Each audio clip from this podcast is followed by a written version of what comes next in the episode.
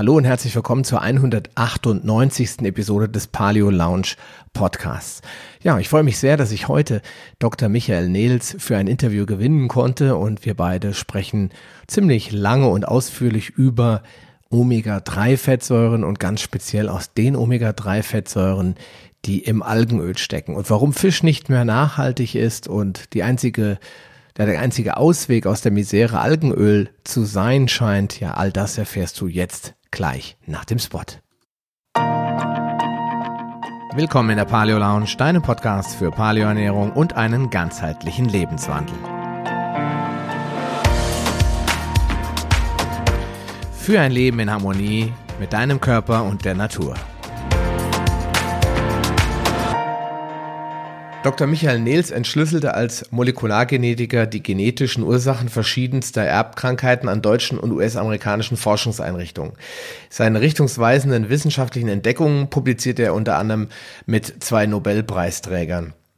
Er war leitender Genomforscher einer US-Firma, danach Forschungsleiter und Vorstandsvorsitzender eines Münchner Biotechnologieunternehmens und mittlerweile hat er es sich als selbstständiger medizinischer Wissenschaftstheoretiker zur Aufgabe gemacht, die Ergebnisse der analytischen Erforschung von Zivilisationskrankheiten auf der Basis evolutionsbiologischer Überlegungen in eine einheitliche Theorie zu überführen, aus der sich präventive und therapeutische Maßnahmen logisch ableiten lassen.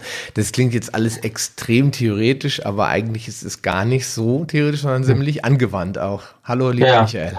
Ja, hallo Sascha, grüß dich. Vielen Dank für die Einladung übrigens.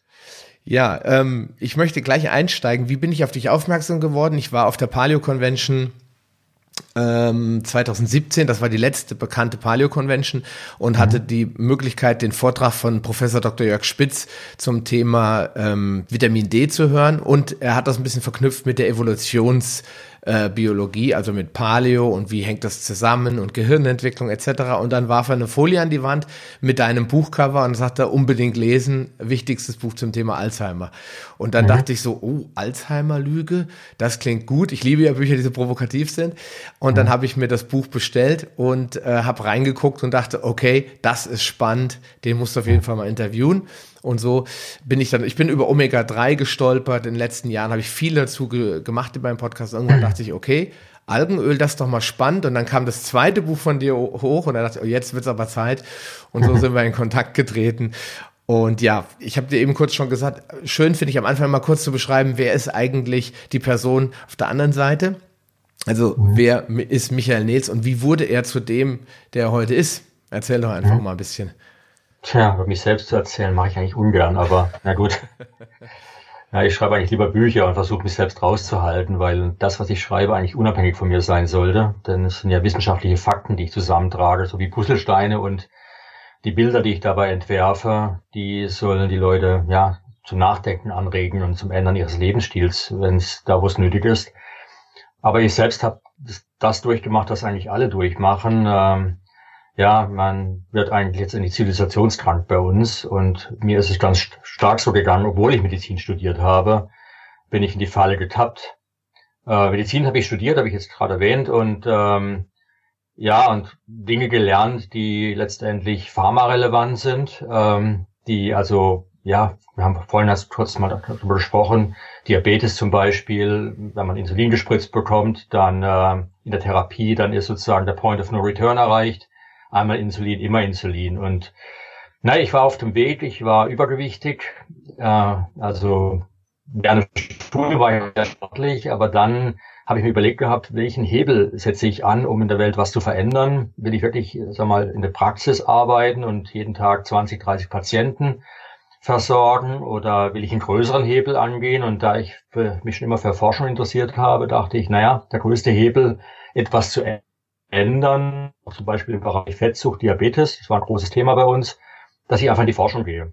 Hm. Und damals war auch so, dass äh, alle Spezialisten, die wir dann in der Forschung äh, immer wieder vorstellig waren bei uns, einen Vortrag gehalten haben, gesagt haben, ja, Diabetes, Obesity, Fettsucht, das ist alles genetisch, ja, da, da können wir gar nichts dafür, das ist einfach so. So.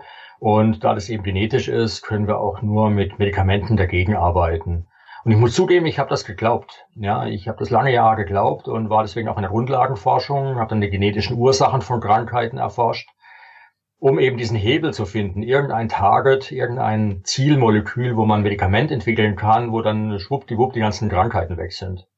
Wir haben sogar solche Gene gefunden. Also es war, äh, es wäre ein eigenes Thema, jetzt darüber zu sprechen, aber wir haben wirklich äh, in unserer Grundlagenforschung Gene gefunden. Wenn man die verändert, dann kann man essen, so viel man will, man wird einfach nicht dick, ja. Allerdings weiß man nicht, was die ganzen Nebenwirkungen dann sind. Ne? Allerdings, wenn man weniger isst, wird man auch nicht dick. Ja, also es gibt, gibt auch andere Möglichkeiten. Naja, und dann habe ich irgendwann, während ich so diese Forschung betrieben habe, bin ich selber, äh, sag mal, immer voluminöser geworden. Es lag einfach an diesen extrem vielen Arbeitsstunden, dachte ich, äh, an den vielen Fliegereien durch die ganze Welt, um ja, um die Sachen zu erzählen, die ich eben mache in der Firma, um Geld einzuwerben und so weiter. Und äh, ich war dann über 20 Kilo übergewichtig, äh, hatte äh, Herzprobleme und ja, meine Frau und ich uns entschieden, wenn ich noch länger leben will, muss ich was ändern. wir haben ein Fahrrad gekauft. Mhm. Und das Schlüsselerlebnis für mich war eigentlich nach einem halben Jahr Radfahren. Ich war jedes Jahr einmal beim Arzt, um habe mich untersuchen lassen müssen sogar, weil ich war Vorstandsvorsitzender einer Firma, die mit viel Geld finanziert war, um eben diese Schlüsselgene zu identifizieren für Grundlagen, also für Krankheiten wie eben äh, Diabetes oder Fettsucht und noch viele andere. Und äh, da ich auch Schlüssel für diese Firma war, haben die Investoren sehr viel Geld auf meine Person gesetzt. Das heißt, ich musste mich immer wieder untersuchen lassen, damit ich nicht aus Versehen nicht krank werden würde, wäre das auch fatal für die Firma gewesen. Naja, und nach einem halben Jahr Radfahren und noch ein bisschen die Ernährung umstellen, hat, war die Schlüsselantwort meines Arztes damals, Herr Niels, also die Frage war es eigentlich, Herr Niels, sind Sie in den Jungbrunnen gefallen? Und da dachte ich, Moment, Glas Jungbrunnen. Ja, ihre Blutwerte sind plötzlich viel besser. Was macht denn ihr Herzrasen? Habe ich gesagt, na, das habe ich seit ein paar Monaten nicht mehr. Äh, und dann haben wir so die ganzen Symptome so durchgegangen. Und dann habe ich selbst eigentlich, es war mir gar nicht so bewusst, was für einen dramatischen Effekt das hatte, dass ich plötzlich ein bisschen Bewegung und äh, in mein Leben einbrachte. Also Schwung in mein Leben, äh, einfach was. Und dann habe ich angefangen nachzudenken, ja, warum ist das eigentlich so? Was ist der Effekt von Bewegung? Und äh, habe dann relativ schnell gemerkt, dass eigentlich der größte Hebel, den wir ansetzen müssen, ist nicht ein neues Medikament für irgendeine Krankheit zu finden, sondern grundlegend eigentlich wieder zurückzufinden zu dem, was natürlich für uns wäre.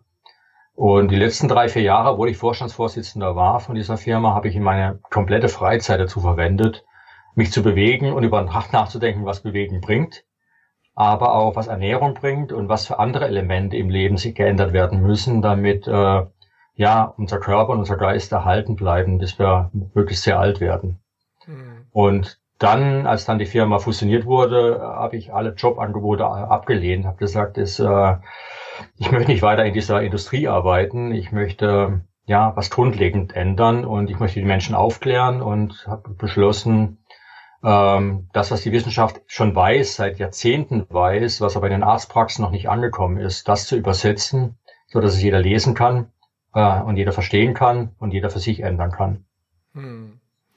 Ja, das war's auch meine Geschichte. Ne? Ja, ich sag mal, das ist ja, ich, bei mir war es ja ähnlich, ähm, mhm. so die, die Muster, die Mustergeschichte.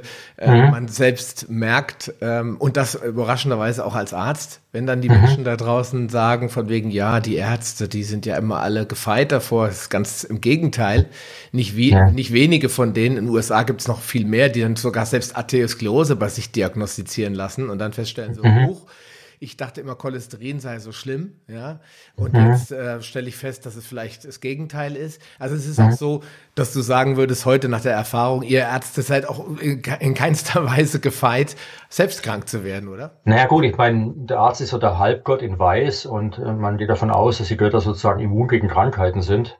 Aber es sind halt doch nur Menschen, ja. Und ähm, das Problem haben die genauso. Also es sind einfach nur Menschen, ja. Und äh, der Leben, die Lebensweise eines Arztes ist natürlich auch, äh, nachdem, wie, er seinen Beruf praktiziert, natürlich extrem stressreich, ja, und äh, mit sehr viel Verantwortung verknüpft. Und wenn man da nicht darauf achtet, ganz gezielt und bewusst darauf achtet, Ausgleich zu schaffen, dann ähm, oder wenn man selbst glaubt, dass die Medikamente letztendlich die ultimative Antwort sind und dann sagt, egal wie ich jetzt lebe, ich nehme, ich verschreibe mir nachher selbst die Pille, die ich brauche, dann, ähm, wenn man das alles glaubt, dann tappt man die Falle, so wie ich in die Falle getappt bin. Mhm. Also mir ging es nicht anders.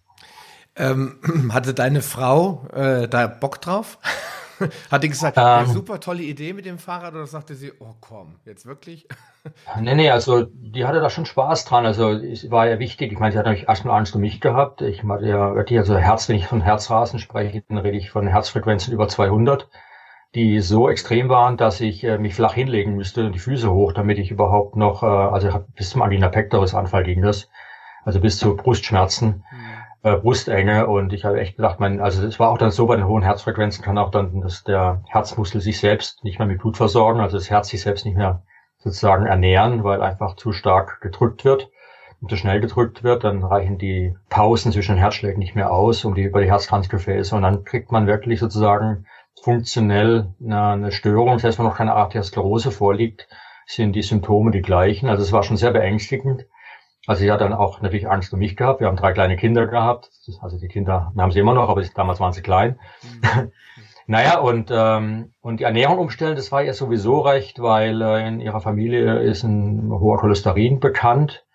Und der Arzt hat eh gesagt, die Ernährung ein bisschen umstellen wäre sinnvoll und ähm, ja, und das hat gigantische Effekte gehabt, ja. Also anstatt Medikamente zu nehmen, also komplett unnötig, ja. Mhm. ja.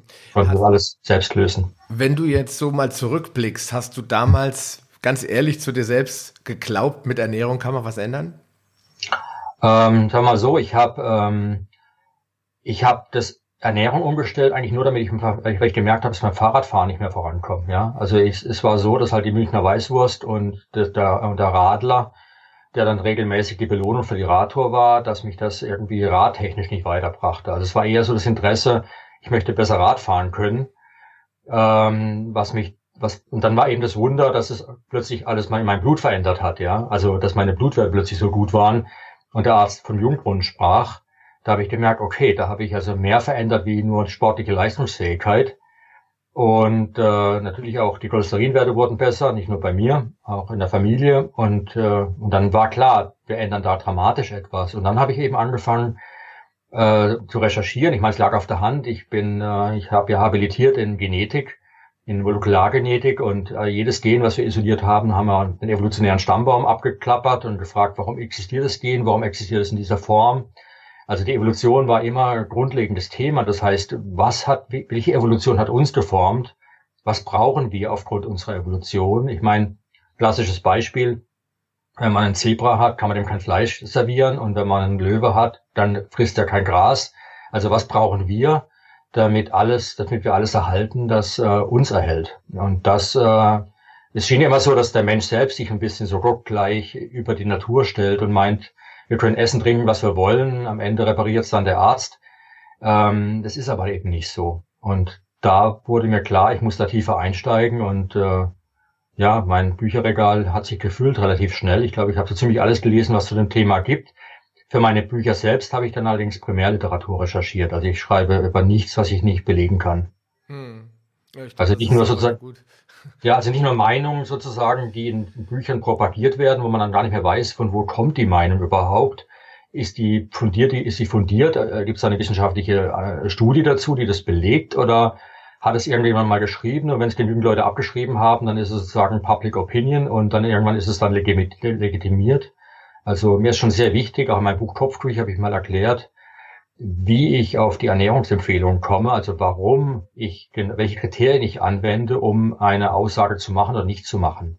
Mhm. Also die Aussage kommt nicht daher, weil mich irgendjemand sponsert, sondern die kommt daher, es tut nämlich keiner, sondern die kommt eben daher, dass ich äh, recherchiere und dann aufgrund evolutionsbiologischer Überlegungen, aber auch letztendlich äh, wissenschaftlicher Daten, klinischer Studien und wenn alles, das, das ganze Mix schaue ich mir an und komme dann erst zu Aussagen und das ist wichtig.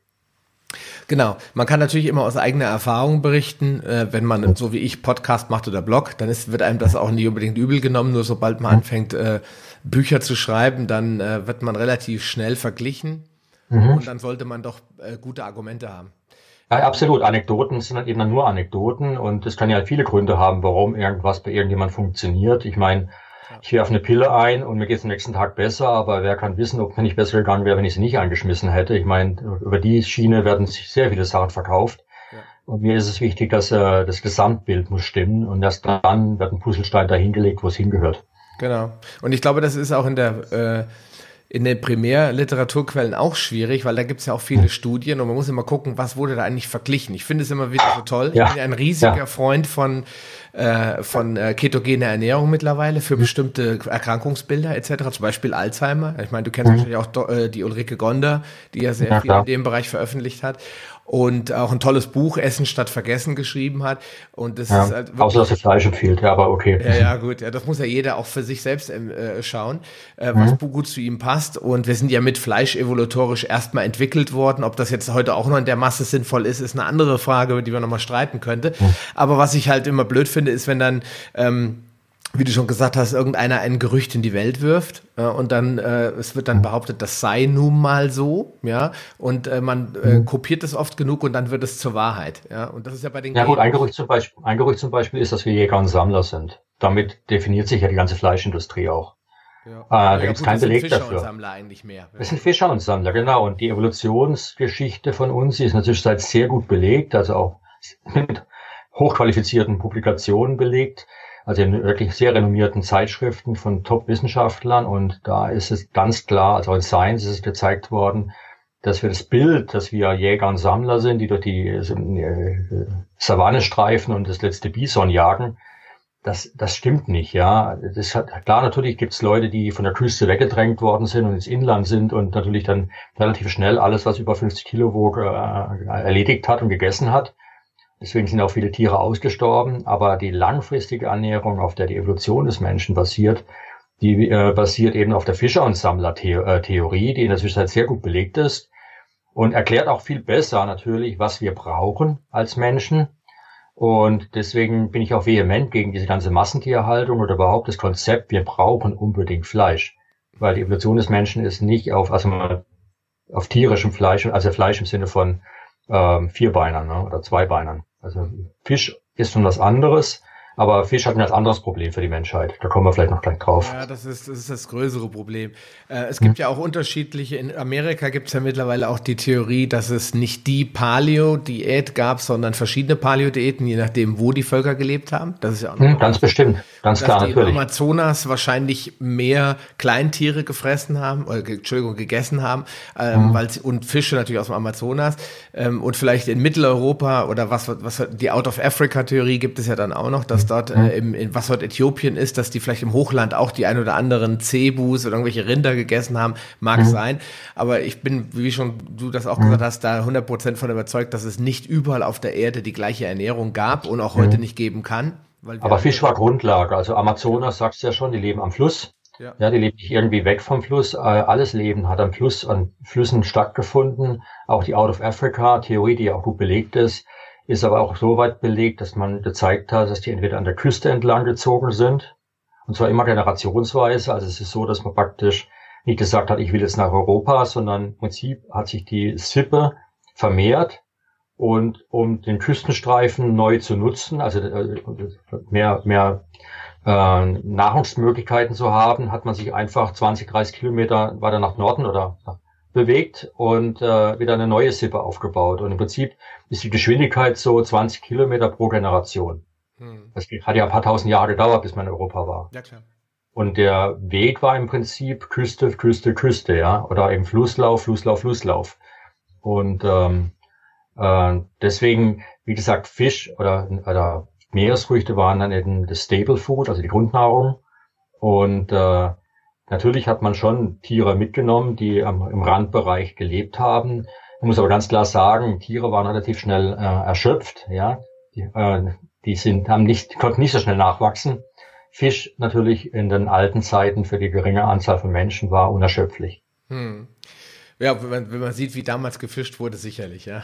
Mhm, Nach heutigen klar. Maßstäben kann man relativ schnell mit so einem Trawler das Meer leer machen. Ja, das ist eine ganz andere Situation. Deswegen reden wir über Algenöl, weil äh, eine essentielle Substanz, die der Fisch liefert, gibt viele Sachen, die essentiell sind, die der Fisch liefert, aber eine, die eben nicht durch Alternativen geliefert werden kann, also, ja, die ist ähm, eben dann nur über Algen produzierbar. Und wenn wir sozusagen nachhaltig und die ganze Welt versorgen wollen. Ähm, Jetzt, ich möchte nochmal sagen, wie bist du, oder nochmal nachfragen, wie bist du eigentlich zu dem ganzen Thema Altersforschung gekommen? Ich meine, du hast äh, in, erzählt von dem Biotechnologieunternehmen, du hast erzählt, dass du da immer viel mit Genetik zu tun hattest. Mhm. Aber irgendwann hast du ja mal beschlossen, 2011 glaube ich, ich schreibe mal ein Buch übers Altwerden. War das ja. mal in deiner eigenen Historie vor deinen Problemen oder war das danach? Das war im Prinzip der Effekt, den ich hatte. Jungbrunnen bedeutet ja schon mal, man altert langsamer, man hat plötzlich Lebensjahre gewonnen. Und die Frage, die mich halt beschäftigt war, hatte damals, ist natürlich, was sind die Ursachen dafür? Was genau in der, Bewe äh, in der Bewegung, was für Effekte werden dadurch erzielt? Was was bewirkt Bewegung im Körper? Was bewirkt Ernährung im Körper? Äh, natürlich noch viele andere Aspekte. Was bewirkt Schlaf? Dadurch, dass ich dann natürlich dann auch das Radfahren etwas extremer gemacht habe, bin ich natürlich auch Rennen gefahren, wo man nicht schläft. Welche Effekte hat Schlafmangel auf den Körper? Mhm. Was, was ist die Bedeutung von Schlaf? Und dann habe ich irgendwann gemerkt, okay, da kommen bestimmte Komponenten zusammen, die für uns essentiell sind. Die habe ich in einer Art Methusalem-Formel zusammengefasst und auch mal untersucht durch Studien, wie langsam oder wie schnell ist die Alterungsgeschwindigkeit, also mit welcher Geschwindigkeit altern wir unter bestimmten Bedingungen. Mhm. Und es ist schon erstaunlich, dass zum Beispiel Leute, die sich fit halten, ähm, also man hat zum Beispiel immer geglaubt, dass Menschen so ungefähr ein Prozent pro Jahr, Gesundheit, ein Prozent pro Jahr äh, an Leistungsfähigkeit verlieren. Da gibt es große Studien dazu. Das heißt, ein 25-Jähriger ist zehn Prozent fitter wie ein 35-Jähriger. Man baut also praktisch pro Jahr ein Prozent ab. Man hat aber dann festgestellt, dass Leute, die äh, Ausdauersport betreiben und mehr oder weniger intensiv, dass die Abbaugeschwindigkeit nicht ein Prozent pro Jahr ist, die körperliche, sondern bei 0,1 bis 0,2 Prozent nur noch liegt. Also man kann Faktor 5 bis Faktor 10 sozusagen seine Leistungsfähigkeit ausdehnen. Hm. Und das bewirkt natürlich hinten raus, dass man auch mit 70 möglicherweise noch so fit ist wie ein 50-Jähriger, äh, anstatt wie eben ein 70-Jähriger oder ein 80-Jähriger. Also die Geschwindigkeit, mit der wir altern, können wir allein schon durch die Bewegung massiv beeinflussen. Natürlich müssen wir uns auch gesund ernähren, weil sonst kommen dann Krankheiten auf, die man durch Bewegung alleine nicht, nee, also eine, gute Ernährung, eine, eine, schlechte Ernährung wird nicht durch, eine, durch viel Bewegung äh, kompensiert. Und äh, es muss halt alles zusammenkommen. Aber wenn man normalerweise war so, Leute, die Sport treiben, versuchen auch sich gesund zu ernähren, sodass es meistens auch dann zusammenkam, aber die Studien waren eben nur auf Bewegung konzentriert. Mir wurde aber relativ schnell klar, wir haben ein enormes äh, Lebenspotenzial. Und ähm, deswegen kam ich dann irgendwann auf Alzheimer, weil ich gesagt habe, naja, wenn wir über 100 werden können, was ja heute Fakt ist, vor 10, 15 Jahren, als ich daran gearbeitet habe, war es noch 90. Jetzt ist halt, hat jedes, jedes Baby, also jedes weibliche Baby, was geboren wird, hat eine 50-prozentige Chance, 100 zu werden. Also das Lebensalter ist extrem nach oben geschnellt in den letzten 10, 15, 20 Jahren. Und ich habe gesagt, 120 ist wahrscheinlich so gut möglich. Die älteste Frau wurde ja 122 und war gesund, hat auch keinen Alzheimer gehabt. Aber dann haben die Alzheimer-Experten mir gesagt, na ja, wenn man die Statistiken anguckt, dann mit 100 hat, hat, hat man praktisch zu 100 Prozent Alzheimer.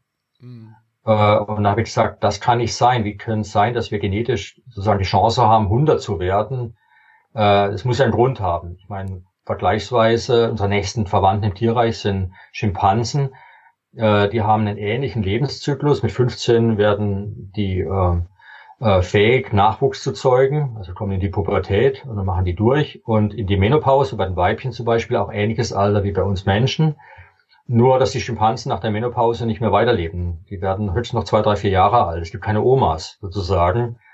Äh, dann habe ich mich gefragt, okay, da ist bei Menschen was anders gelaufen. Und die Evolutionshypothese ist ja so, dass gerade die Omas, also der kulturelle Aspekt, das Wissen der Großeltern hilft, dass die Kinder größere Chance haben, alt zu werden, äh, also selbst erwachsen zu werden, wieder Kinder zu haben. Das heißt, über das Alter der Großeltern wird Einfluss genommen auf die Vermehrung der eigenen Gene, auf den Erhalt und die Vermehrung der eigenen Gene. Das heißt, wir haben ein Selektionsprinzip, das das Alter fördert. Dann macht es aber keinen Sinn, dass wir Alzheimer bekommen. Und tatsächlich ist es ja so, Alzheimer ist eine relativ neue Krankheit, die gab es vor 100 Jahren praktisch noch gar nicht, obwohl man vor 100 Jahren auch schon 70, 80, 90 wurde. Vielleicht nicht in der großen Anzahl, aber die, die es wurden, hatten kein Alzheimer. Also muss mit dem Alzheimer-Thema was falsch sein. Da muss ein Logikfehler sein irgendwo. Und in der Zwischenzeit gibt es ja Studien, die zeigen, die sind erst in den letzten zwei, drei Jahren rausgekommen, die überlegen das, was ich schon lange geschrieben habe, dass wenn man über 90 wird, dann fällt die Kurve wieder ab. Die Wahrscheinlichkeit, Alzheimer zu kommen, sinkt sogar. Also ein 100-Jähriger hat nicht mehr 100% Wahrscheinlichkeit, wie die Kurve anzeigen würde, angezeigt hat bisher, sondern es fällt sogar runter auf 20, 30 Prozent. Das heißt, wer alt wird, hat nicht nur sozusagen das Alter besiegt, sondern auch eben den Alzheimer. Hm. Und das belegt alles in sich, das macht alles sehr, sehr schlüssig. Und deswegen ist klar, die Methusalem-Strategie äh, sagt nicht nur, wir werden, können sehr alt werden, wir können auch sehr alt und gesund werden. Also gesund bleiben, wenn wir alt werden. Das ist das Thema. Hm. Ähm, ich denke auch, bin ja auch ein Verfechter der, des Prinzips, die Natur denkt sich schon was dabei.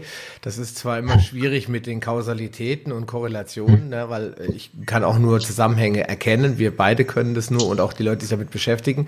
Aber es ist ja nicht sinnvoll, jemanden auf der einen Seite, wie du schon gesagt hast, 120 werden zu lassen, auf der anderen Seite ihm aber die letzten 20, 30 Jahre seines Lebens zu, vergel zu vergällen, dass er eigentlich überhaupt nicht mehr leben kann, sondern noch vegetiert. Mhm. Ja, mit ja in, der in der Evolutionstheorie geht es halt immer nur darum, äh, was bringt mit die, die meisten, also wie, wir haben eine genige größte Chance, sich zu verbreiten und weitergegeben zu werden. Wenn, und wenn ich Gene habe, die mir ein hohes Alter erlauben, dann habe ich ein, eine höhere Chance, dass, wenn ich mein Alter nutze, zum Wohle meiner Kinder und meiner Enkel, dass es meinen Kindern und meinen Enkeln besser geht.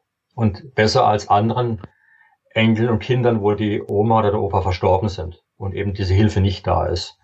Und da kommt eben auch dieser kulturelle Aspekt äh, rein, dass unser Wissen wächst, wenn wir älter werden und wir das zum Wohle unserer Nachkommen nutzen können.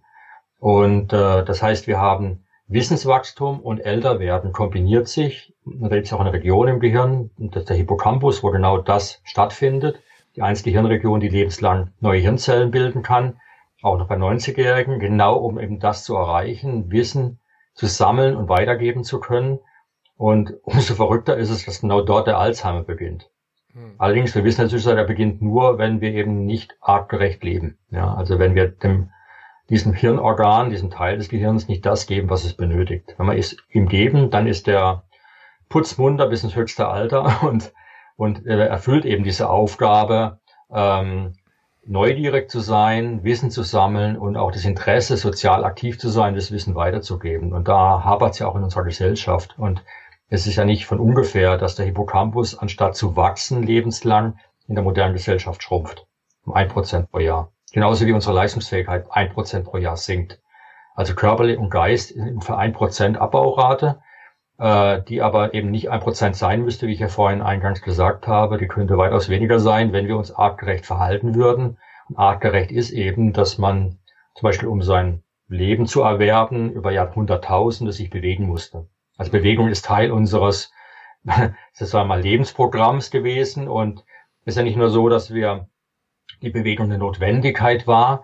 Alles, was der, was wir tun, reflektiert auch auf den Körper zurück. Wenn wir uns zum Beispiel bewegen, werden Hormone freigesetzt, die ähm, von unseren Muskeln, aber auch von anderen Geweben äh, von der Niere, von den Blutgefäßen. Und diese Hormone, die da freigesetzt werden, sorgen nicht nur dafür, dass wir uns durch die Bewegung uns fitter macht, also dass wir Trainingseffekte haben, die wirken auch zurück aufs Gehirn und sorgen zum Beispiel dafür, dass unsere, unsere Erinnerungszentrale wächst, was aber vollkommen logisch ist. Wer sich viel bewegt, erfährt auch viel, ja, lernt viel. Und um das viele, was er lernt, äh, behalten zu können, muss diese äh, Gedächtniszentrale wachsen, lebenslang. Und Bewegung ist ein Trigger dafür. Das heißt, das kommt alles zusammen. Das hat also alles ist ein logisches System, wie die Natur funktioniert. Aber das hat sich jetzt nicht jemand vermutlich ausgedacht, sondern ist es einfach dadurch bedingt, dass wenn das so funktioniert, dann werden auch mehr Nachkommen erwachsen werden, die Gene weitergeben. Das heißt, das, was funktioniert hat, wird verbreitet und das, was nicht funktioniert, wird nicht verbreitet. Und im Umkehrschluss sagen wir dann, naja, die Natur hat sich das so ausgedacht, aber im Prinzip ist es nur, es funktioniert halt. Ja, mhm. funktioniert und deswegen ist es so. Das ist ein selbsterhaltendes System und alles, genau. was sich nicht selbst erhalten kann, das stirbt halt automatisch irgendwann. Ne? Absolut, genau. Und dadurch ist es eine positive Selektion dessen, was funktioniert. Und das Problem ist, dass unsere Kultur sich so weit entwickelt hat, dass wir anfangen, Dinge jetzt für uns zu tun, die eben nicht Teil dieses Programms waren. Das heißt, wir heben uns tatsächlich ab von der Natur. Von der Natur. Also Kultur ist sozusagen in, in, in Widerspruch gelangt zur Natur und diese kulturelle Entwicklung, was, wie wir uns ernähren, wie wir uns bewegen, was wir tagtäglich machen, das ist äh, so im Widerspruch zu unserer Natur, dass eben diese Diskrepanz unser Körper über die Jahrzehnte nicht kompensieren kann und dann entstehen diese ganzen Krankheiten. Hm. Gut, ähm, die heißen ja nicht nur äh, nicht umsonst Zivilisationskrankheiten, weil sie mhm. eben ein Problem der zivilisatorischen Weiterentwicklung auch sind. Das heißt, äh, wir wollten uns eigentlich klug weiterentwickeln, stattdessen haben wir alles verindustrialisiert.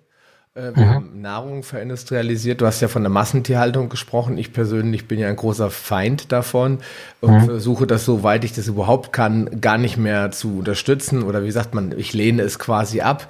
Mhm. Und da ist es immer gut, auch den Menschen um, im eigenen Umfeld so ein bisschen die Augen zu öffnen dafür, was sich da getan hat. Was ich allerdings blöd finde, ist, wenn es dann zu dogmatisch wird. Deswegen bin ich mhm. auch kein großer Freund von äh, von veganen militanten Bewegungen, die den, die mhm. Leute quasi persönlich angreifen und sie als Unmenschen darstellen, weil ich glaube, das mhm. wird nichts ändern an dem Problem, mhm. sondern wir müssen einfach dafür sorgen, dass die Nahrungsmittel, die wir erzeugen, wieder nachhaltig erzeugt mhm. werden. Deswegen bin ich so ein riesen Österreich-Fan, wenn ich dann immer die mhm. Kühe auf der Weide sehe und, und, die sagen mir, die holen die dann erst nach drei Tagen oder was wieder rein, dann weiß ich, das entspricht eher der Natur. Ja? Der Indianer zum Beispiel, der hat auch immer mit den Tieren in Natur gelebt, hat sie nie abgemetzelt oder wie auch immer, mhm. hat sie immer versucht, mit ihnen symbiotisch zu sein. Mhm. Das ist, glaube ich, das, was wir verlernt haben. Und du hast ja eben schon gesagt, ein großes Problem ist ja diese Theorie vom Jäger und Sammler als Ultima Ratio, als, als einzige Lösungsansätze, äh, sondern es gibt ja verschiedene Paleo-Diäten, verschiedene Ansätze. Ähm, mhm. Jetzt, wie bist du denn dann irgendwann mal zum, zum Algenöl gekommen oder überhaupt zu Algen? Ich meine, wer beschäftigt sich jetzt so spontan mit Algen? Wie, wie kommt das zusammen? Naja, das, wie gesagt, die Evolutionstheorie die jetzt in der Zwischenzeit sehr gut bestätigt ist, ist eben, dass wir unsere Hauptentwicklung, als die Menschheit durch Nadelöhr ging, als eine Zeit, war eine große Eiszeit, die, als die Menschen noch in Afrika lebten, war eine lange Eiszeit, die hat 70.000 Jahre gedauert und die Menschen wurden praktisch von den Savannen, also soweit sie überhaupt so mal nicht an den Flüssen und an den, am Meer gelebt haben, dort war Leben dann nicht mehr möglich, es wurde alles, hat, alles ausgetrocknet. Das heißt, die Leute waren gezwungen, am Meer zu überleben und sind dort umgestiegen auf eine Ernährung, die ähm, reich war an Fisch und Meeresfrüchten und hatten damit natürlich äh, Nahrungszusammensetzung, die äh, sehr, sehr förderlich ist für die Entwicklung des Gehirns.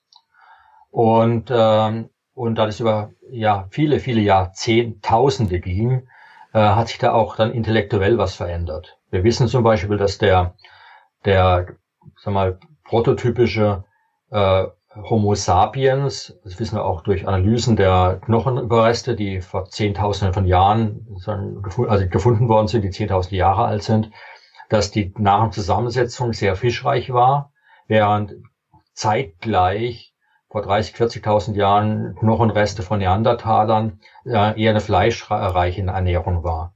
Das kann man zusammen sehen an den bestimmten Fettsäuremustern, die sich eingelagert haben in den Knochen, was die Hauptnahrung war. Und das heißt, der Mensch war Fischer und Sammler, hat eher Fisch gegessen und die, und, und der Mensch und der, also der Homo sapiens und sein Kollege sozusagen, der Neandertaler, der dann letztendlich nicht überlebt hat, äh, wahrscheinlich auch intellektuell nicht mithalten konnte, der ähm, war eben der Jäger und Sammler, der prototypische. Naja, und als Fischer und Sammler haben wir einen gewissen Bedarf an nach wie vor an diesen Nahrungsbestandteilen, die im Fisch sind. Und äh, da gehören viele Dinge dazu. Zum Beispiel eine, nur als Beispiel ist noch eine interessante Quelle von, von einem Mineral, was in Deutschland noch gar nicht als Spurenelement anerkannt ist, obwohl es elementar wäre, dass man es zu sich nimmt, ist Lithium. Mhm. Äh, Lithium ist so wie Jod wichtig für die Hirnentwicklung. Äh, es triggert zum Beispiel die Regeneration von Nervenzellen. Es aktiviert das Wachstum des Hippocampus, über den wir gesprochen haben. Und ich habe mich mal gefragt, wo kommt das Lithium her? Weil in den Flüssen, zum Beispiel in Deutschland oder auch im Boden, findet man kein Lithium. Genauso wie man praktisch kein Jod findet oder kein Selen. Äh, aber Jod, Selen und findet man im Fisch. Dann habe ich recherchiert. Und tatsächlich ist es so, im Meeresfisch ist die Lithiumkonzentration 100, also im Meerwasser 180 mal höher als in, Fluss, in Flüssen oder in Süßwasser, in Süßgewässern, in Seen und so.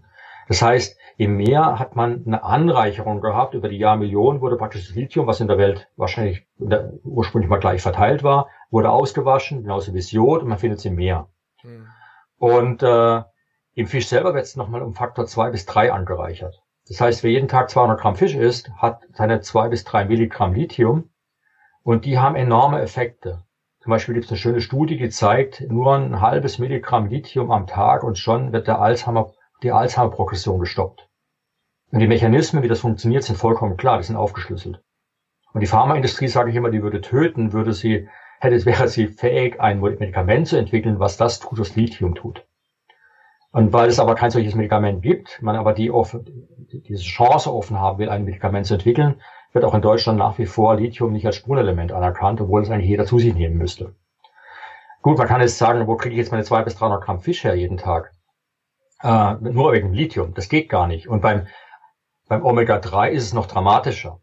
Ja, mindestens genauso dramatisch. Wo kriege ich mein Omega-3 her? Wir wissen, dass zum Beispiel die Hippocampusgröße und die Menge an, äh, an Omega-3, die ich zu mir nehme, korreliert. Das heißt, je weniger Omega-3, umso kleiner ist mein Hippocampus. Warum? Der Hippocampus braucht ähm, zum Wachstum Omega-3. Äh, sehr interessant in der Evolution ist ja auch, dass Dinge, die sehr spät in der Evolution entstanden sind, ähm, auch dann in der Embryonalentwicklung zum gewissen Teil repliziert werden. Und der letzte Teil, der in der Evolution in unserem, in unserem Gehirn passiert, das, das, das letzte Stück der evolutionären Entwicklung unseres Gehirns, ist die Entwicklung unseres Frontalhirns, unserer Stirn, also des Stirnhirns. Das Stirnhirn ist bei uns fast schon senkrecht, ja. Wenn man zum Beispiel den Neandertaler anguckt, der hat eine fliehende Stirn. Und Studien haben gezeigt, dass der ein kleineres Frontalhirn hatte. Das Frontalhirn ist das, unser Exekutivhirn, ist da, wo wir unsere Entscheidungen treffen, wo wir Sachen planen, wo wir unterschiedliche Zukunftsszenarien durchdenken, wo wir eigentlich den Hippocampus brauchen, um die gedachten Gedanken zu zwischenzuspeichern und zu vergleichen. Aber wir brauchen Hippocampus, aber wir brauchen Frontalhirn und die Kombination aus diesen beiden Hirnregionen liefert sozusagen uns die Fähigkeit, kulturell uns weiterzuentwickeln, technische äh, Revolutionen zu starten, überhaupt auch sozial sehr, sehr kompetent zu sein und gemeinsam sozusagen die Welt zu verändern. Naja, also auf unser Frontalhirn können wir stolz sein. Wenn man es aber schaut, wie sich das Frontalhirn entwickelt, ist es so, bis zur zweiten Schwangerschaftstrimester, also zum sechsten, siebten Monat, in der Schwangerschaft ist das Frontalhirn noch recht unterentwickelt. Genauso wie es in der Evolution sehr lange unterentwickelt war in der menschlichen Evolution. Es kam erst mit dem Homo sapiens.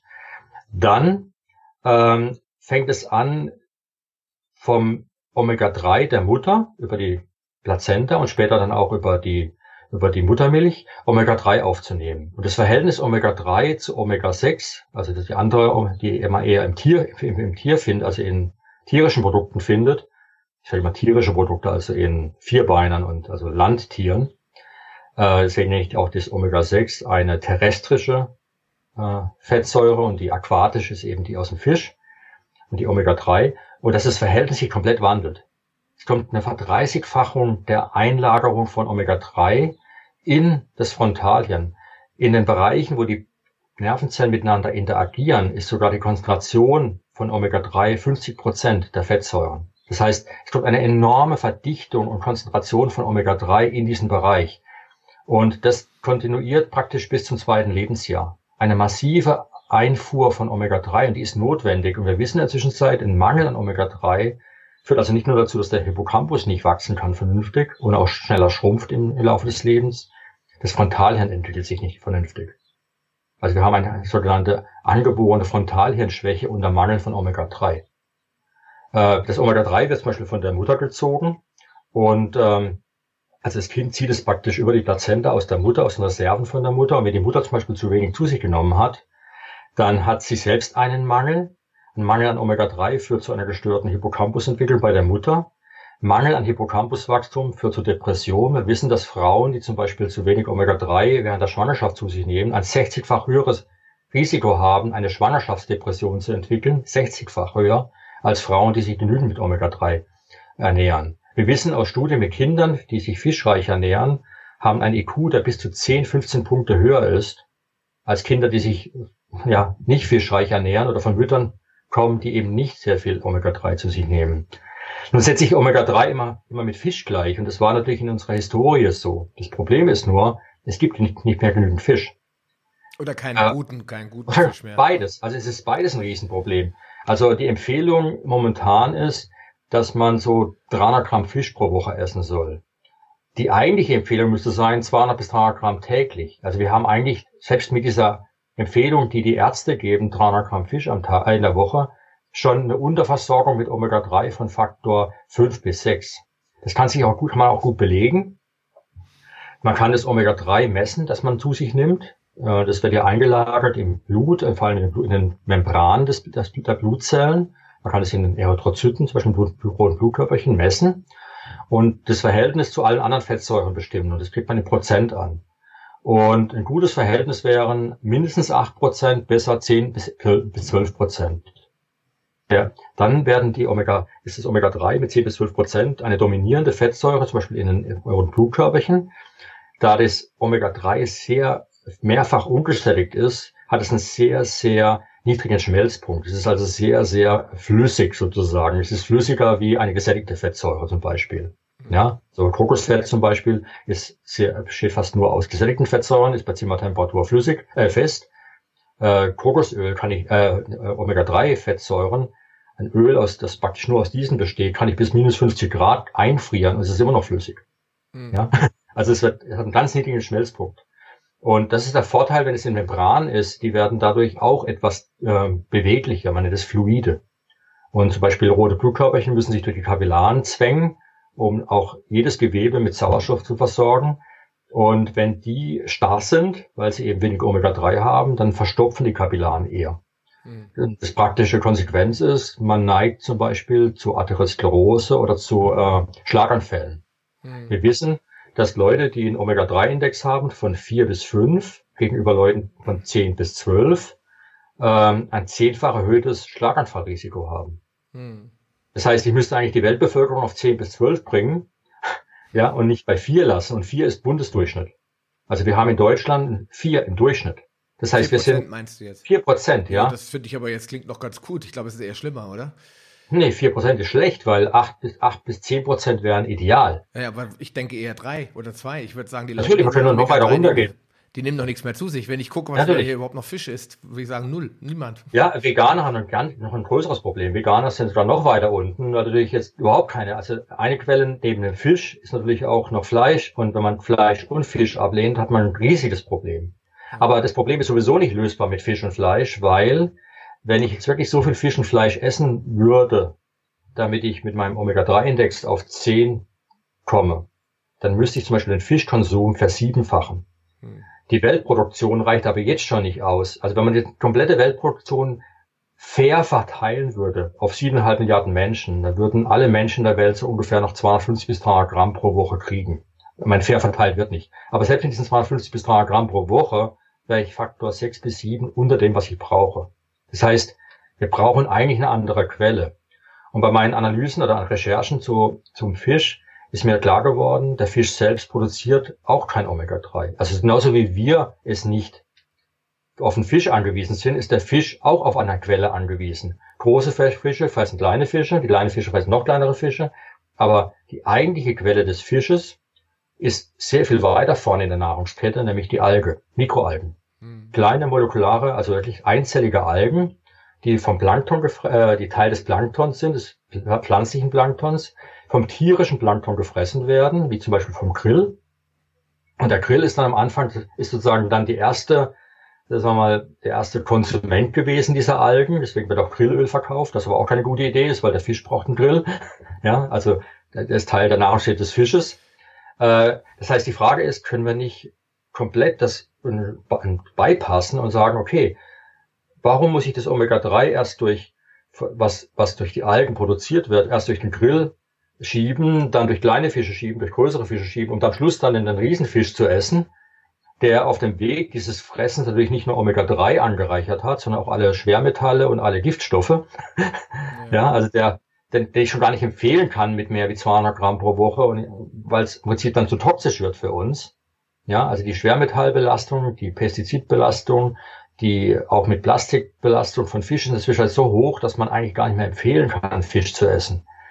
Aber selbst wenn ich es empfehlen würde, wie gesagt, es wird nicht ausreichen. Das heißt, äh, Fisch ist nicht mehr, kann nicht mehr Grundnahrungsmittel sein. Das heißt, wir brauchen eine Alternative. Und eben die Idee ist Algen. Und die Algen, die haben das, das wunderbare Qualität, dass wir sie in Unmengen produzieren können. Ja, also wir können, es gibt kein, ich habe mal gescherzt in meinem Buch, solange es das Bier nicht ausgeht, wird uns auch das Algenöl nicht ausgehen, weil Bier wird auch nur von Einzellern produziert, ja, von Hefepilzen. Und das sind Einzeller und genauso sind die Algen Einzeller und die können auch in Unmengen kultiviert werden, in großen Behältern. Die brauchen im Prinzip nur Licht, ein bisschen CO2, von dem wir genug haben. Und ich habe sogar hochgerechnet, würden wir die ganze Welt mit Algenöl versorgen, sodass der Level überall auf die acht bis zehn Prozent gehen würde. Dann würden diese Algenproduktion so viel CO2 in sich aufnehmen, es entspräche der Gesamtproduktion an CO2 in Deutschland. Das heißt, Deutschland wäre nicht nur klimaneutral, wäre absolut klimanegativ, was also CO2-negativ, wenn, wenn wir in Deutschland den Mut hätten zu sagen, okay, wir versorgen die Welt mit äh, genügend Algenöl. Und zwar in all, alle Länder, auch Entwicklungsländer. Ich meine, die Problematik ist ja nicht nur dramatisch bei uns, wo wir uns theoretisch genügend Fisch leisten könnten, um uns mit Omega-3 zu füttern, auch auf die Gefahr hin, dass wir genügend äh, Schwermetalle äh, aufnehmen. Aber wir könnten natürlich auch ähm, ja, alle Länder versorgen der Welt. Also in Afrika ist genauso ein Mangel wie in Südostasien und sonst wo. Ja gut, da liegt es ja dann eher am Einkommen, ne? Dass die Menschen sich dort gar keinen Fisch leisten können, froh sind, wenn sie überhaupt Reis haben, ne? Äh, oder? Natürlich, klar, es, äh, das ist ein Riesenproblem und ich äh, habe mal hochgerechnet, äh, dass wir, wenn wir die Algenrohmasse, die ja natürlich nicht, nicht nur Omega-3 produziert, die produziert natürlich auch wertvolle äh, Fettsäuren, äh, andere wertvolle Fettsäuren, die produziert Proteine, wertvolle Eiwei äh, Eiweißstoffe. Die Restmasse kann man benutzen, zum Beispiel um Dünger herzustellen, ähm, also Biodünger. Äh, das heißt, wenn man einen guten Mix machen würde aus dem gesamten Paket, was die Alge liefert, ähm, dann wäre das Algenöl selbst sozusagen nur noch ein, ein Surplus, ne, etwas, was so nebenher käme. Und man könnte, ich habe mal hochgerechnet schon für mein Buch die Methusalem-Strategie, weil ich dort schon das Thema erkannt habe, dass wir wahrscheinlich mit ein, zwei, drei Cent am Tag jeden Menschen mit der notwendigen Menge versorgen könnten. Und für mich ist Algenöl äh, eben auch nicht irgendwie ein Nahrungsergänzungsmittel, für mich ist Algenöl ein Grundnahrungsmittel. Also es muss genauso ein Grundnahrungsmittel sein wie andere Vitamine, die wir brauchen. Wir können auch nicht ohne Vitamin C oder ohne Vitamin A leben oder ohne Jod leben, also wie ein Spurenelement. Es muss Teil eines Pakets sein, mit dem wir uns grundsätzlich ernähren. Hm. Deswegen lehne ich zum Beispiel beim Algenöl auch diese Kapseln ab, weil ich sage, es hat mir eher das Gefühl eines Medikaments. Im Prinzip muss es ähm, die Algenölflasche auf dem Tisch stehen, wie Olivenöl auf dem Tisch steht und wir verwenden sie auch zum Beispiel in Salat. Mm. Ja, ich äh, bin großer Fan von Norsanölen. Ich habe auch mal Algenöl getestet, schmeckt jetzt auch nicht schlecht, habe aber bis jetzt immer auf äh, Fischöl zugegriffen, zurückgegriffen von Norsan, weil die ja auch ein sehr, sehr äh, patentiertes Reinigungsverfahren entwickelt haben. Mhm. Und ganzen Schwermetalle und PCB und was da alles so dem Fisch so leckererweise drin ist, rauszufiltern. Aber klar, von der, von der Reinheit ist natürlich das Algenöl ungeschlagen, da es ja extra Mikroalgen sind, die in einem Becken gezüchtet werden. Weil du mhm. kennst ja sicherlich auch den Dr. Joachim Mutter.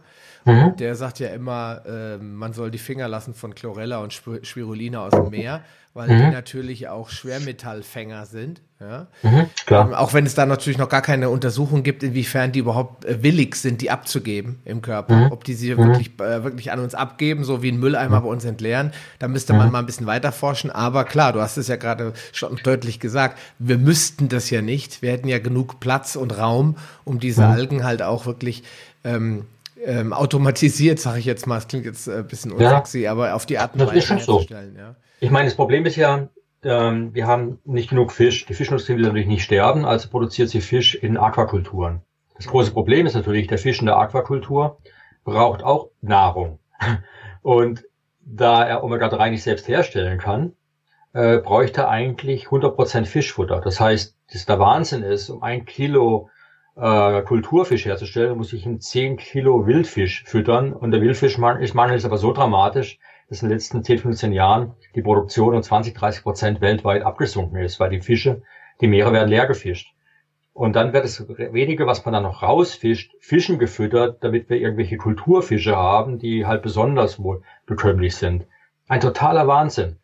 Und äh, was ich jetzt gerade gelesen habe, ist äh, eine große Firma, DSM, die äh, haben jetzt gerade eine Anlage für zwei Millionen gebaut, zwei Millionen Euro, nur um dieses Algenöl herzustellen. Allerdings also 200 Millionen. Millionen, ja, ja. Okay. Also da werden und das mehrere solche Anlagen sind geplant. Eine ist gerade in, in Skandinavien entwickelt worden, ich glaube in, oder in Dänemark.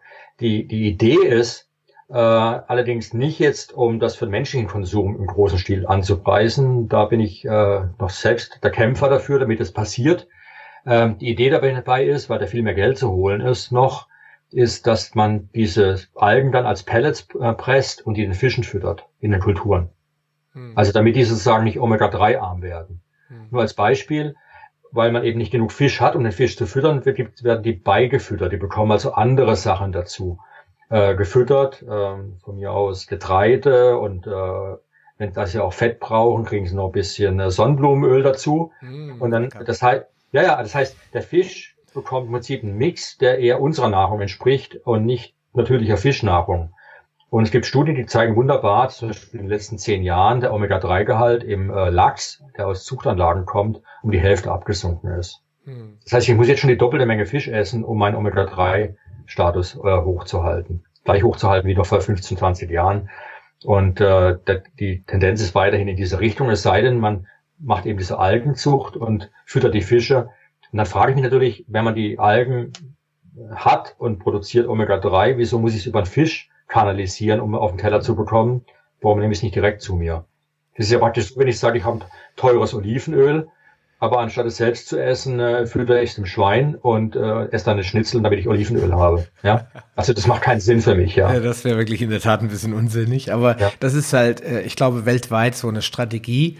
Ähm, ja. Dinge zu erfinden, die man für vermeintlich klug hält. Ja, jetzt haben wir ja schon die Zuchtanlagen. Jetzt füttern wir doch die Fischer damit, statt dass man einfach sagt, wir haben einen Fehler gemacht, wir schaffen die naja, Zuchtanlagen. Klug, ja.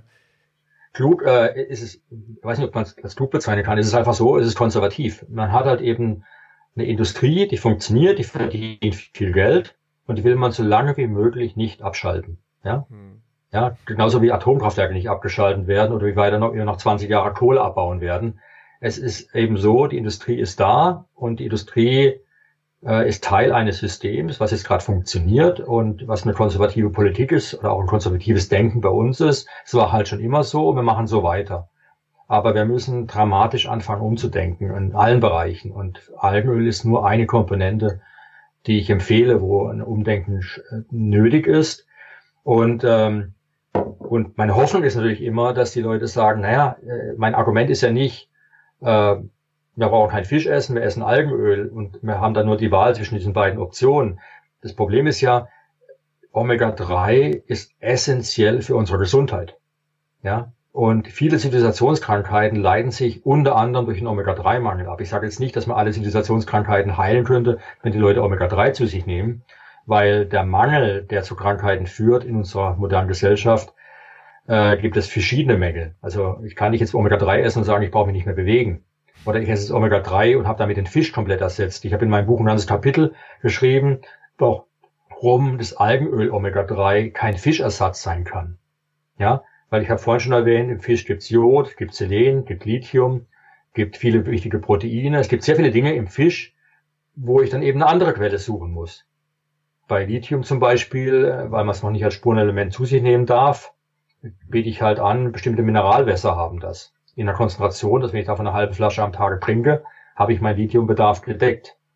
Äh, wo kriege ich Jod her? Von mir aus Jodsalz. Also es gibt verschiedene Möglichkeiten, diese Komponenten in mein Leben zu integrieren, ohne dass ich auf Fisch verzichten muss.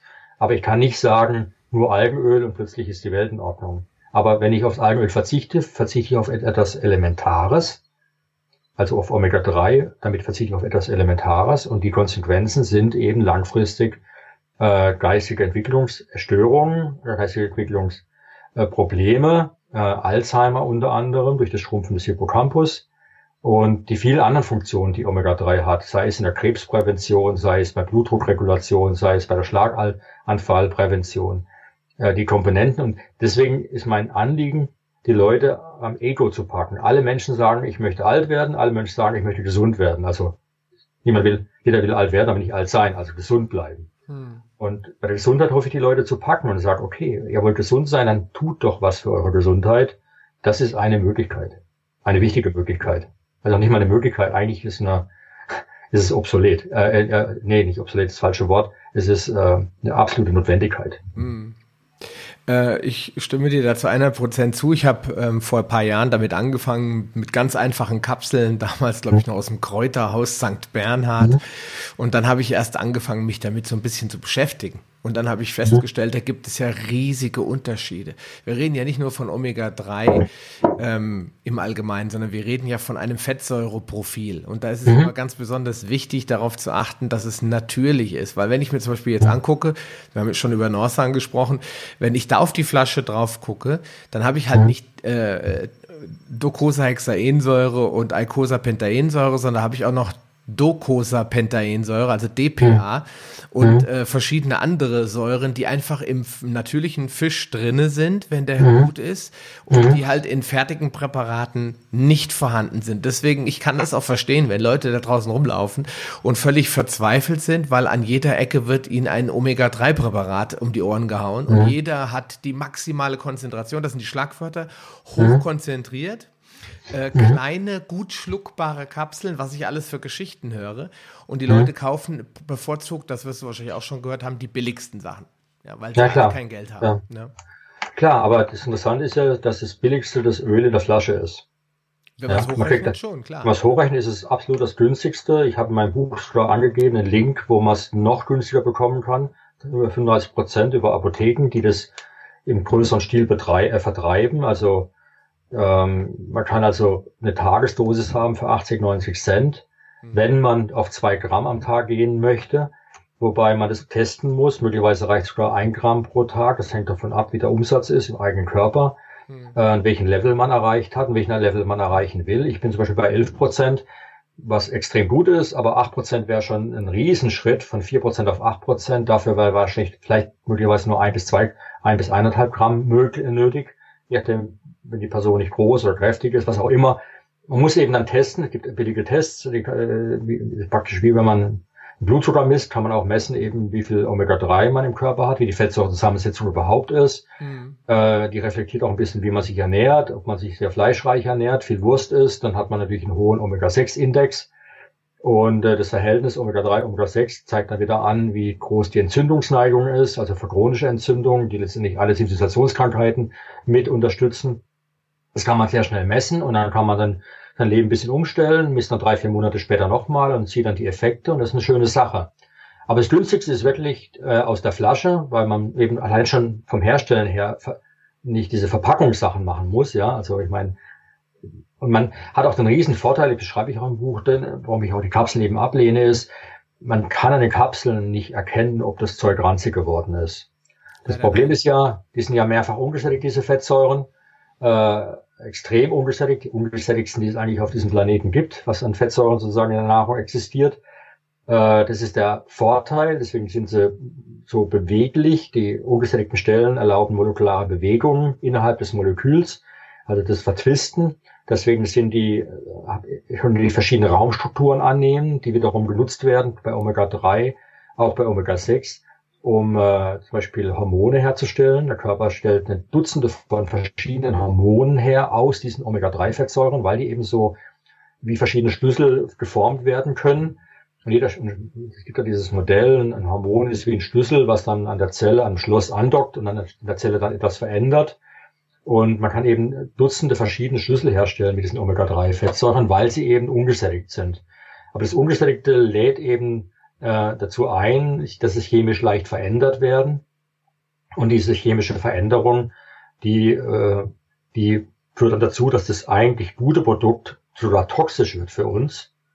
Und damit wir das Toxische nicht zu uns nehmen, hat unsere Nase in der Evolution gelernt, das Toxische vom Guten zu unterscheiden. Und wir erkennen es daran, dass es ranzig äh, riecht hm. und eben dann auch ranzig schmeckt. Problem an der Kapsel ist natürlich, man schluckt die und erst wenn man aufstößt, merkt man, dass es ranzig war. Beim Öl merke ich sofort, oh, da stimmt was nicht. Äh, das hat zu viel Sonne gesehen oder war mal zwischendurch warm geworden. Ähm, weil Hitze und Licht ist natürlich, äh, fördert diesen ranzig werden äh, Prozess. Und damit kann man sich eben schützen. Das ist ein Vorteil, es ist günstiger, es ist gesünder. Und was das Algenöl angeht, die Zusammensetzung ist sehr, sehr ähnlich wie die vom Fisch. Nicht komplett die wie die vom Fisch, aber wir haben natürlich dann die Möglichkeit im eigenen Körper einen Ausgleich zu schaffen. Also wir können zum Beispiel EPA und DHA, also diese verschiedenen Fettsäuren, die du genannt hast, die verschiedenen Omega-3-Fettsäuren, ineinander umwandeln. Mhm. Also wir haben die Fähigkeit, ineinander um, umzuwandeln im Körper und auch Zwischenprodukte zu produzieren. Weil wie gesagt, der Fisch macht es nicht anders wie wir. Ähm, und deswegen können wir das eigentlich auch. Und äh, wie gesagt, es gibt Alternativen. Man, man kann mal sagen, für mich persönlich, mir ist egal, was gibt, wie es der Welt geht, ich hole mir mein Fischöl. Aber die Zukunft muss sein, äh, dass wir global denken. Klimakatastrophe ist ja ein Thema. Plastikkatastrophe ist nächste Thema. Die Verseuchung von Fisch ist nächstes Thema. Der Verlust an Trinkwasser weltweit ist ein Thema, was uns alle angeht. Auch wenn bei uns in, in vielleicht hier in, im Schwarzwald, wo ich jetzt gerade wohne, die Bächen noch fließen. Letztes Jahr haben wir ein Riesenproblem gehabt mit der Trockenheit und es wird sich vermehren, dieses Problem. Also der Brunnen in meinem Garten war nicht mehr funktionsfähig, das Grundwasser war weg. Also wir haben globale Probleme, die wir noch global lösen können und deswegen müssen wir auch dafür sorgen, dass global allen Menschen gut geht. Und dazu gehört eben auch eine Versorgung mit Grundnahrungsmitteln. Und zu den Grundnahrungsmitteln gehört eben auch Omega-3. Und wenn man das mal äh, erkannt hat, dann müssen wir eine Lösung finden. Und die Lösung kann eben nicht der Fisch sein, weil wir müssen die Fischproduktion weltweit versiebenfachen.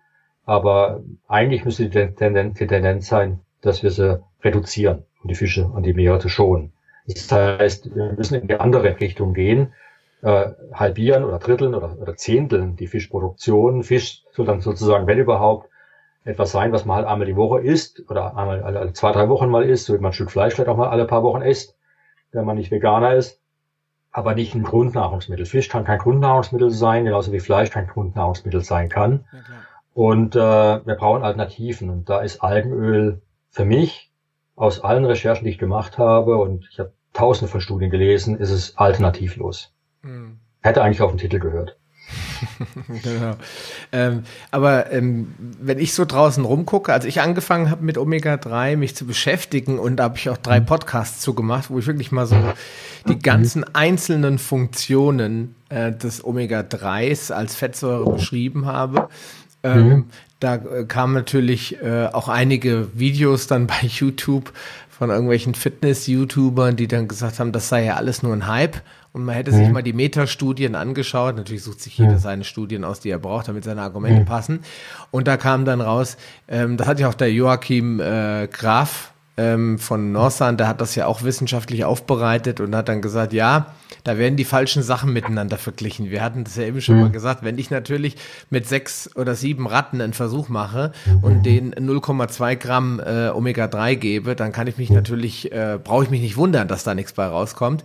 Mhm. Ähm, die Humanstudien, davon gibt's ja genug, sehen ähnlich mhm. aus. Das heißt, die Leute kriegen mhm. ganz geringe Dosen, die werden auf nüchternen Magen gegeben, etc. Und dann kriegt man die Wunschergebnisse, nämlich dass es nichts ja. sagt. Ja.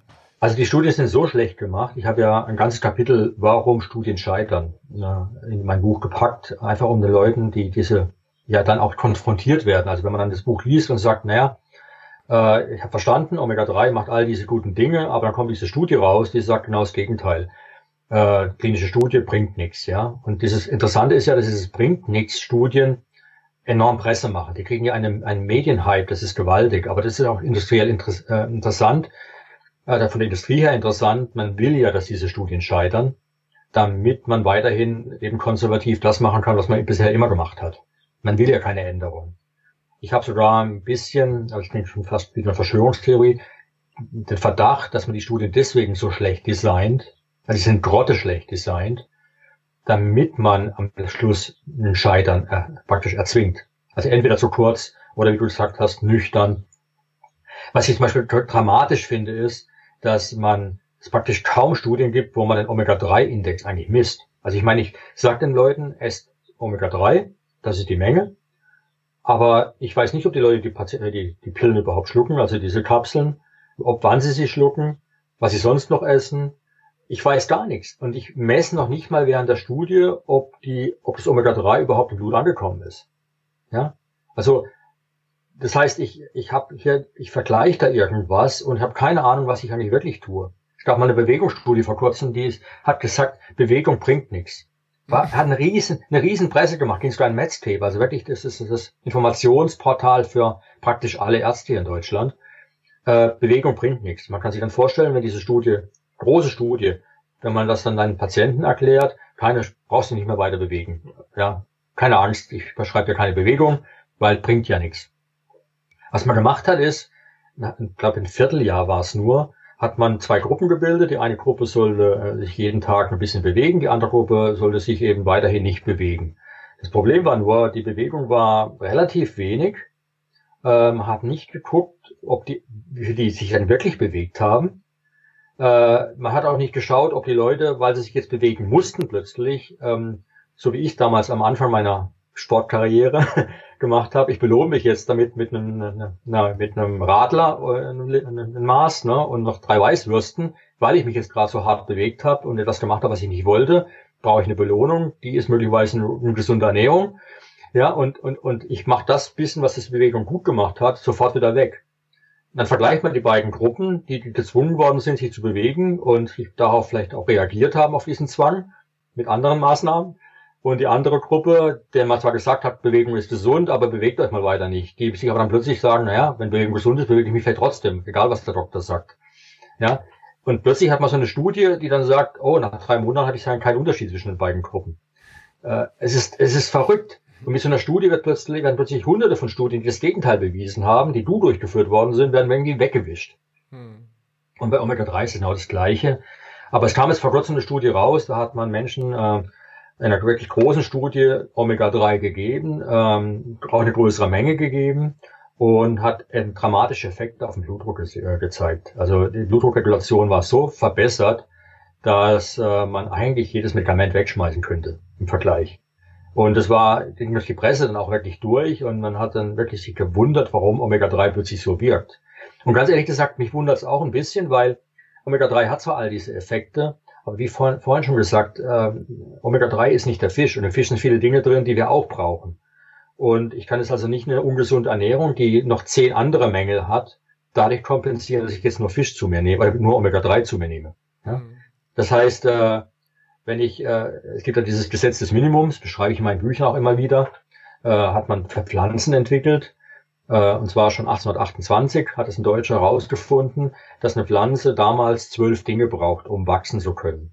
Die Idee war dadurch damals, wenn ich, wenn ich rausfinde, was die Mindestdinge sind, die eine Pflanze braucht, damit sie wachsen kann, dann brauche ich auch eher nur das geben. Also das ist für die Landwirtschaft natürlich ein Segen, wenn ich weiß, ich brauche nur eine Mindestmenge an Kalium, eine Mindestmenge an Phosphat, eine Mindestmenge an, äh, an Nitrat, damit die Pflanze gut wachsen kann. Und was die herausgefunden haben, was eigentlich auf der Hand liegt, ist, wenn eine Pflanze einen Mangel an Nitrat hat, dann kann ich ihr noch so viel Kalium geben, sie wächst nicht schneller. Im Gegenteil, die geht sogar ein. Ja, und da eine Pflanze aber mehrere Mängel parallel haben kann, muss ich jeden Mangel individuell erkennen und den, äh, den ausgleichen. Und dann wächst die, erst, äh, kann die Pflanze wachsen. Und für uns, wir sind Lebewesen, ist es nicht anders, ja. Äh, wir sind auch Lebewesen und gerade das Hippocampuswachstum wächst ja wie eine Pflanze. Ja, wenn da ein Minimum nicht, äh, nicht erreicht ist, dann äh, kann ich das nicht kompensieren. Das heißt, wenn ich jetzt einen Mangel an, an Vitamin C habe oder Vitamin D habe, dann reicht's nicht, dann kann ich, das nicht kompensieren, wenn ich Omega-3 gebe. Deswegen wundert mich manchmal sogar, dass diese Studien überhaupt diese vielen Effekte zeigen. Und ich sage immer, wenn man das Gesetz des Minimums in der Studie beherzigen würde und alles geben würde, was der Patient braucht oder die Studiengruppe braucht, da wären die Effekte viel dramatischer. Mhm. Allerdings, und das ist das Problem, dann weiß man nicht mehr, woher es kommt.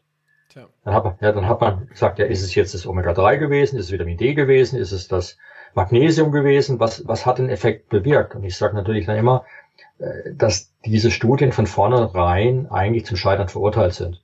Und es ist eigentlich ein Wunder, wenn dann überhaupt ein Effekt zu sehen ist, weil man eben nicht alle Minima ausgleicht, die man eigentlich in der Gruppe ausgleichen müsste, um wirklich gesundheitliche Effekte zu haben. Aber jetzt, äh, ich bin, stimme dir vollkommen zu, aber wenn ich jetzt mich normal ernähre, also gesund mhm. ernähre, so wie es mal vorgesehen war, das heißt viele Faserstoffe aus Gemüse, Salat, Nüssen, mhm. Saaten etc., dann habe ich ja eigentlich im Prinzip, wenn ich gute Nahrungsmittel ausgewählt habe, erstmal eine große Chance, keinen Mangel zu haben, vom Lithium vielleicht mal abgesehen. Das wird wahrscheinlich schwer sein, das jetzt äh, so einfach ja, wie gesagt, Nahrung zu nehmen. Ne? Das ist schwierig in Deutschland, da gibt es kein, praktisch keine Nahrungsmittel, die das haben, außer eben Fisch, Fleisch oder äh, Mineralwasser bestimmte. Hm. Aber das kann man dann machen. Ich meine, so ein Heilwasser ist ja kein Fehler. Hm. Ähm, du hast vollkommen recht. Das Einzige, was ich nicht ausgleichen kann, was dann am Schluss noch übrig bleibt, ist eigentlich Omega-3. Genau. Und Vitamin D leider in Deutschland auch schwierig im Moment. Ja, weil ja. Da reden wir von der Klar. gleichen Quelle, da reden wir von Fischen. Äh, genau, auch Fisch hatten. Ja, Oma hat Fisch hatte, mal Lebertran. Mhm. Ja, kennt jeder, der ja, kleiner war. Klar, der Fisch reichert natürlich auch äh, das, ist, ähm, das Vitamin D, äh, das Vitamin D an äh, und ist damit auch eine Quelle. Äh, allerdings da, wo der Mensch überlebt hat, über die Jahrhunderttausende äh, an den Küsten, da war natürlich in Afrika, da war natürlich auch wahrscheinlich genügend Licht, sodass das kein großes Problem war. Aber es, Fisch ist dann da auch eine wunderbare Quelle. Nee, also deswegen, wenn ich in meinem Buch Die Kopfküche erkläre ich ja so eine Ernährung, wie du sie gerade schilderst, wo all diese leckeren, gesunden Sachen drin sind. Ähm, komme aber dann zum Schluss, dass ich eben ein paar Dinge trotzdem ersetzen muss. Ja. Und äh, wenn ich zum Beispiel mein Fleisch- oder Fischkonsum reduziere, Fisch ist natürlich zum Beispiel auch eine Quelle für Vitamin B12. B12 kommt nur aus tierischen Produkten. Dann habe ich jetzt die Wahl, nehme ich das jetzt vom Rind oder nehme ich das vom Fisch. Aber natürlich genauso wie beim Algenöl gibt es auch da Mikroorganismen, die das produzieren. Und zwar ganz natürlich produzieren. Die kann man in großen Containern, ja, großen Behältern in Massen züchten und in sehr, sehr billig das, äh, das entsprechende Vitamin gewinnen. Und äh, das heißt, auch da ist kein Muss, dass ich jetzt auf ein tierisches Produkt umsteige. Im Gegenteil, ähm, ich müsste schon extrem viel tierische Produkte zu mir nehmen, um keinen B12-Mangel zu haben. Oder, ja, Entschuldigung, oder die richtigen. Ich habe, ähm, ich gucke jetzt hier gerade rüber zu meinem Bücherregal. Ich schnapp mir das mal gerade. Mhm.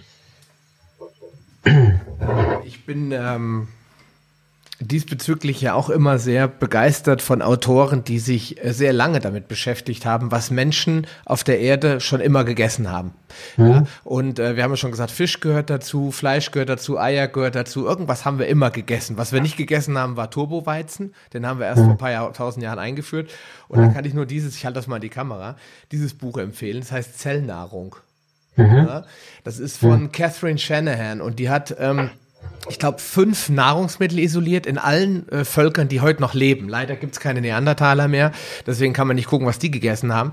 Aber da hat die festgestellt, was die immer gegessen haben, war rohes Gemüse oder Knollen oder was immer, also rohe Pflanzen. Das haben die alle mhm. gegessen. Deswegen haben die auch dreimal das, das Klo oder das stille Örtchen aufgesucht, während wir heute froh sind, wir was alle drei Tage schaffen.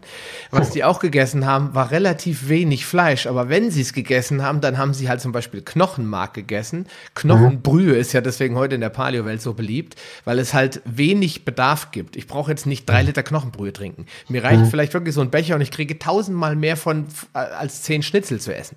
Ja, und hat festgestellt, dass die auch viel mehr Innereien gegessen haben. Und jetzt mhm. habe ich mal eine Studie gesehen oder mal eine Statistik gesehen, da standen die Nährwerte. Mhm. Und zwar von einem Stück Leber. Ich glaube, es war mhm. Rinderleber artgerecht. Das ist ganz wichtig. Ja, und äh, da war das verglichen mit den ganzen anderen Nahrungsmitteln. Und es ist unglaublich, wie wenig man wirklich davon braucht, um einen Wochenbedarf eines Menschen zu decken. Und deswegen ja. sage ich, dass die Leute, die heute immer zu Burger King rennen, die haben da was falsch verstanden. Ja, klar, klar. Die, die haben die Mengen, wenn die mal einen Mammut gejagt haben, dann waren die froh, wenn sie mal einen Monat davon gelebt haben. Ja. Mhm. Und dann haben die halt ganz extrem viele Mengen gegessen. Und der Chef, der durfte immer die Innereien essen, der durfte die Knochen auslutschen. Ja, mhm. der eine oder andere wird jetzt denken, Bäh. aber ich meine, davon haben die überlebt, von den essentiell äh, von diesen essentiellen Nährstoffen. Und da muss man einfach wieder mal ein bisschen hingucken, was esse ich so den ganzen Tag. Und wenn ich gucke, was um mich herum gegessen wird, Salat, steht da nicht so wirklich auf der Speisekarte.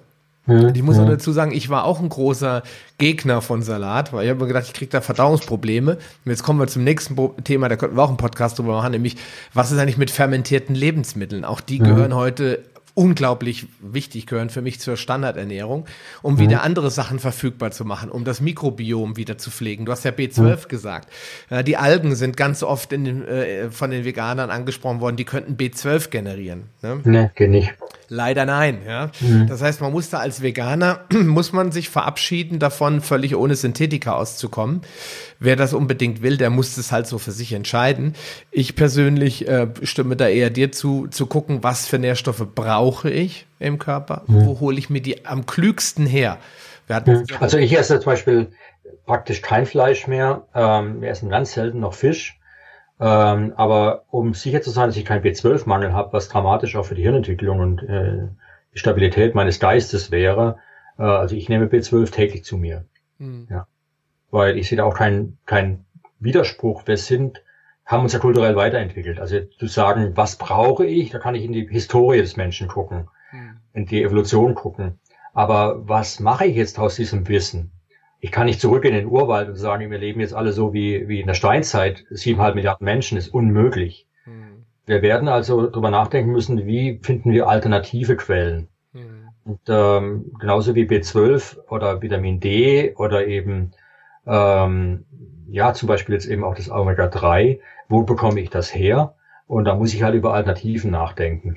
Weil ähm, klar, ich kann natürlich sagen, ich esse Rinderleber, äh, um genügend B12 auch zu mir zu nehmen. B, äh, also unser Körper selbst sammelt ja auch B12. Also wenn ich heute aufhören würde, B12 zu essen, hätte ich über Jahre noch äh, einen, Rest, eine Vorrat in meiner Leber. Und diesen Vorrat kann ich natürlich auch bei anderen Tieren anzapfen. Aber ganz ehrlich, für siebeneinhalb Milliarden Menschen wird es schwierig. Ja. Tja, ich meine, das Problem, ich habe vor kurzem auch mal einen Podcast gegeben, da hatte ich so ein ähnliches Thema dann. Äh, da sagt dann der Interviewer zu mir, naja, ich will ja die Welt nicht retten, mir ist es egal, ja, was andere essen. Hauptsache ich krieg genug. Ja. Und ich muss sagen, das war dann sehr vehement dann. Da habe ich gesagt, naja, ich habe da schon einen Anspruch, äh, mit meinen Büchern nicht nur den Menschen zu helfen, die es lesen, sondern die zu einem Umdenken zu bringen, äh, was natürlich dann auch letztendlich allen hilft. Hm. Ja? Also wenn ich zum Beispiel sage, ich esse biologisch angebaute Produkte, dann helfe ich natürlich mir selbst, weil ich weniger Giftstoffe zu mir nehme. Natürlich nicht null, das geht in dieser modernen Welt nicht mehr, aber weniger, wie wenn ich konventionell äh, Sachen zu mir, ess, äh, zu mir nehme. Aber ich habe auch ein paar Quadratmeter Land, die jetzt bewirtschaftet werden und nicht besprüht werden mit Monsanto-Giften und anderen. Ja, mhm. und das heißt, ich trage zum Erhalt dieses Planeten bei, äh, auch wenn es nur ein bisschen ist. Aber wenn alle ein bisschen machen, dann wird daraus eine ganze Menge. Mhm. Und man sollte schon den Anspruch haben, die Welt ein bisschen zu verändern.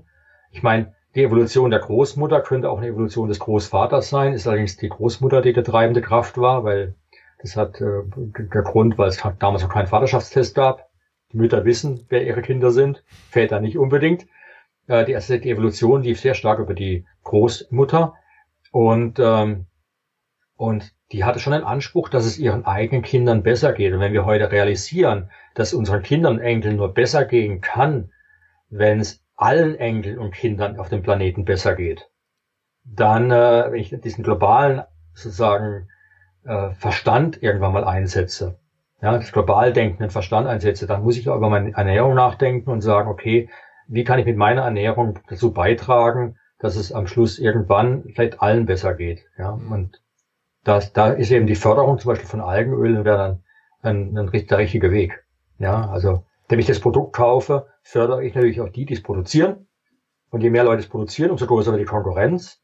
Und du hast vorhin Norsan angesprochen. Als ich mein, erst, mein Buch in der ersten Auflage rauskam, war Norsan der einzige Hersteller noch, der äh, Algenöl also in der flüssigen Form hergestellt hat und nicht in Kapseln. Das habe ich dann auch geschrieben, weil klar, ich wollte nicht, dass jetzt mich tausend Leute zu Hause anschreiben per E-Mail, wo kriege ich das Zeug her? Hm. Kannst du nachlesen. Macht's einfach. Ähm, was wir aber festgestellt haben, ist, äh, nach drei Monaten, nachdem das Buch raus war, kamen drei weitere Firmen auf den Markt, die im Prinzip den, die gleiche Alge benutzen. Hm. Also auch das gleiche Öl im Prinzip haben. Ich habe die Produkte nicht getestet, aber äh, ich habe letztendlich oder nicht benutzt, aber das heißt nicht, dass die schlechter sind. Und in der zweiten Auflage sind jetzt vier Firmen genannt. Und ich hoffe, dass in der dritten Auflage, falls genügend Leute das Buch jetzt kaufen, habt ihr jetzt vielleicht mal eine dritte Auflage, dass wir dann irgendwann ähm, äh, gar, gar keinen, ja, gar keinen mehr nennen müssen, weil es einfach, äh, sagen wir, Grundnahrungs genau. Grundnahrungsmittel geworden ist. Genau, jeder kennt ja. heute Amazon und jeder sollte vielleicht in Zukunft wissen, wer verkauft Algenöl oder wer stellt ja, das vor allen Dingen her. Ne? Ja, oder dass es einfach so viel Konkurrenz gibt, dass man dann wirklich auch, dass auch der Preis dann irgendwann nochmal sich verändert, weil natürlich je mehr Konkurrenz da ist, nicht nur, dass die, ich meine, das kostet so viel, weil die Produktion momentan noch relativ teuer ist, ja. aber je mehr ja, ein Handy hat, was heute praktisch so, so smart ist wie mein Gehirn. Ja, hm. äh, das kostet heute so viel wie ein, ein schlechtes Handy noch vor, vor, äh, vergleichsweise schlechtes vor zehn Jahren. Das heißt, ich bin ziemlich sicher, ich war auch, habe auch Firmen besucht, ähm, die Entwicklung machen in dem Bereich. Ich habe äh, Subitech zum Beispiel in, in Stuttgart, eine Ausgründung vom Fraunhofer Institut. Die arbeiten seit Jahrzehnten an dem Thema und die entwickeln Technologien, äh, um das noch effizienter zu machen, die Produktion effizienter zu machen. Und dann bin ich mir ziemlich sicher, wir werden irgendwann mal Algenöl so billig bekommen, wie wir heute Sonnenblumenöl bekommen. Hm. Wobei ich das gar nicht mal so als wichtig empfinde. Klar, es muss erschwinglicher werden, damit ja, jeder muss, sich das leisten kann. Klar. Genau, das ist der Punkt. Also ja. bei uns in Deutschland würde ich sagen, 80 Cent am Tag kann sich unbedingt nicht auch jeder leisten. Also ich meine, das ist dann schon 24 Euro im Monat. Ich meine, das einfach mal so abzudrücken für Nahrungsmittel, wo ich bisher geglaubt habe, dass es gar nicht notwendig war, ist schwierig. Mhm. Wenn es nur zwei Euro kosten würde, wäre es schon mal was ganz anderes. Man könnte es auch in Schulen letztendlich dann in den Kantinen einfach hinstellen, ja. Mhm. Äh, es wäre halt einfach verbreiteter und vor allem natürlich auch, ähm, wir reden immer noch von Deutschland oder von reichen Ländern, es gibt eben auch äh, mehr arme Länder wie reiche Länder auf diesem Planeten. Hm. Aber wir müssen, glaube ich, auch an den Punkt kommen, das Bewusstsein in der Bevölkerung zu erhöhen. Deswegen, äh, um das nochmal zurückzurudern zu dem, was der andere Podcaster dazu dir gesagt hat, äh, mich interessiert nicht, was die Welt äh, macht, sonst ich will die ja nicht retten. Ganz im Gegenteil, da sehe ich mich schon als Weltretter an. Also ich möchte mit dem Podcast schon die Leute auch erreichen und sie zum Umdenken bewegen. Das ist eigentlich jetzt das Ziel. Ja, also ich möchte jetzt nicht nur äh, hier plaudern mit, äh, mit Spezialisten in ihren Fächern, sondern ich möchte den Leuten zeigen, man kann unmittelbar was ändern an seinem Lebenswandel. Relativ einfach, ja, auch wenn es ein isolierter Faktor ist, aber wenn die äh, Hälfte der Bevölkerung, ich sage einfach mal, die gesamte Bevölkerung regelmäßig Vitamin D und Omega-3 einnehmen würde, dann wären die Arztpraxen meiner Meinung nach in den nächsten fünf Jahren schon deutlich leerer. Ja? Absolut, absolut. Der, der Effekt wäre gewaltig. Und was natürlich dabei kommt, in dem Moment, wo ich anfange, mich mit dem Thema zu beschäftigen, und zum Beispiel wie bei mir in meinem Buch dann liest, okay, es geht ja nicht nur um Omega-3, es ist kein reiner Fischersatz, das, das und das ist auch notwendig. Und ich habe dann auch geschrieben, was dann die Alternativen wären. Das heißt, wer mein Buch liest, wird dann nicht nur lesen, ah, Omega-3 ist wichtig, warum ist es wichtig, warum reicht mir das aus dem Leinöl nicht, weil ich eben nicht umwandeln kann. Ähm, aber was gehört noch dazu, damit ich den Fisch ersetzt bekomme? Und schon kann ich sagen, naja, dann brauche ich das in der Ernährung, das in der Ernährung, das in der Ernährung. Und meine Hoffnung ist, dass die Leute dann schnell mein Buch Kopfküche kaufen und sagen, okay, jetzt habe ich noch leckere Rezepte dazu, um all diese Dinge letztendlich äh, zusammenzupacken und für mich äh, sicherzustellen, für meine Familie, dass eben diese Krankheiten sehr, sehr unwahrscheinlich werden. Genau. Also ich kann das nur aus eigener Erfahrung sagen. Also mein Vater hat damals angefangen mit Omega-3 und hatte zu der Zeit, ich glaube, ähm, zwei verschiedene Mittel, um den Blutdruck zu verbessern, zu senken etc. Die konnte er alle innerhalb von drei Wochen absetzen weil mhm. einfach durch die, die, die Omega-3-Fettsäuren das Blut sich automatisch, der Blutdruck sich automatisch reguliert hat. Das klingt völlig irrsinnig. Man müsste jetzt mhm. darüber streiten, was ein gesunder Blutdruck. Ich bin ja der Meinung, auch da werden die Grenzwerte immer gerne so angepasst, äh, damit man alle zu Blutdruckpatienten machen muss. Ja, absolut, ähm, absolut. Das ist äh, auch gezeigt worden. Ich habe meinem letzten Buch auch zum Beispiel geschrieben und auch gezeigt, dass äh, sogar es schädlich ist, den Blutdruck bei älteren Menschen zu stark zu senken und warum das so ist. Mhm. Ja, aber die Problem ist eben, der Mangel an bestimmten essentiellen Nahrungsbestandteilen, wie eben Omega-3, führt dazu, dass die Regulation des Blutdrucks oder die Regulation vieler Körperfunktionen, auch die Tumorabwehr zum Beispiel, dass die gestört sind. Das Immunsystem ist ganz elementar abhängig davon, dass wir genügend Omega-3 zu uns nehmen. Ein schlechtes Immunsystem führt zu chronischen Entzündungen, zu einer schlechten Tumorabwehr, weil Tumorzellen entstehen in unserem Körper. Die First Line of Defense ist unser Immunsystem. Das erkennt die als fremd und zerstört die Zellen. Wenn das nicht funktioniert, ist die Wahrscheinlichkeit größer, dass sich ein Krebs entwickelt irgendwann mal. Das heißt, die Effekte sind so viele, äh, aber es ist letztendlich immer nur der Mangel, den ich kompensieren muss. Also es ist nicht, ich darf Omega-3 nicht als Medikament sehen, das ich oben drauf packe, sondern ich gleiche einen Mangel aus, der von Natur aus besteht, wenn ich meine Ernährung nicht mehr artgerecht gestalte. Ja, es ist wirklich ein Ausgleich eines Mangels. Deswegen ist es für mich keine Kapsel, sondern ein Na oder Nahrungsergänzungsmittel, sondern wirklich Teil der Grundnahrung. Ich ergänze meine Nahrung nicht, sondern es muss Teil meiner Nahrung sein. Und wenn es fehlt, dann fehlt es eben und hat dann eben die entsprechenden Effekte auf unsere Gesundheit. Zum Abschluss noch eine Sache. Mhm weil äh, ich werde darauf immer wieder angesprochen und ich bin äh, schon fast ein bisschen leid, immer wieder darauf antworten zu müssen. Ähm, wenn die Leute mich fragen, ja, aber das kann ich doch mit Leinöl, Hanföl und mhm. mit all diesen ähm, Fettsäuren regeln. Ja? Mhm. Vor allen Dingen die Veganer sind dann natürlich dann interessiert, obwohl sie mit dem Algenöl ja keine Probleme hätten. Ähm, das ist aber eben nicht möglich. Warum nee, ist, ist nicht möglich? möglich? Naja, wie gesagt, der Mensch war Fischer und Sammler und nicht Sammler und Sammler.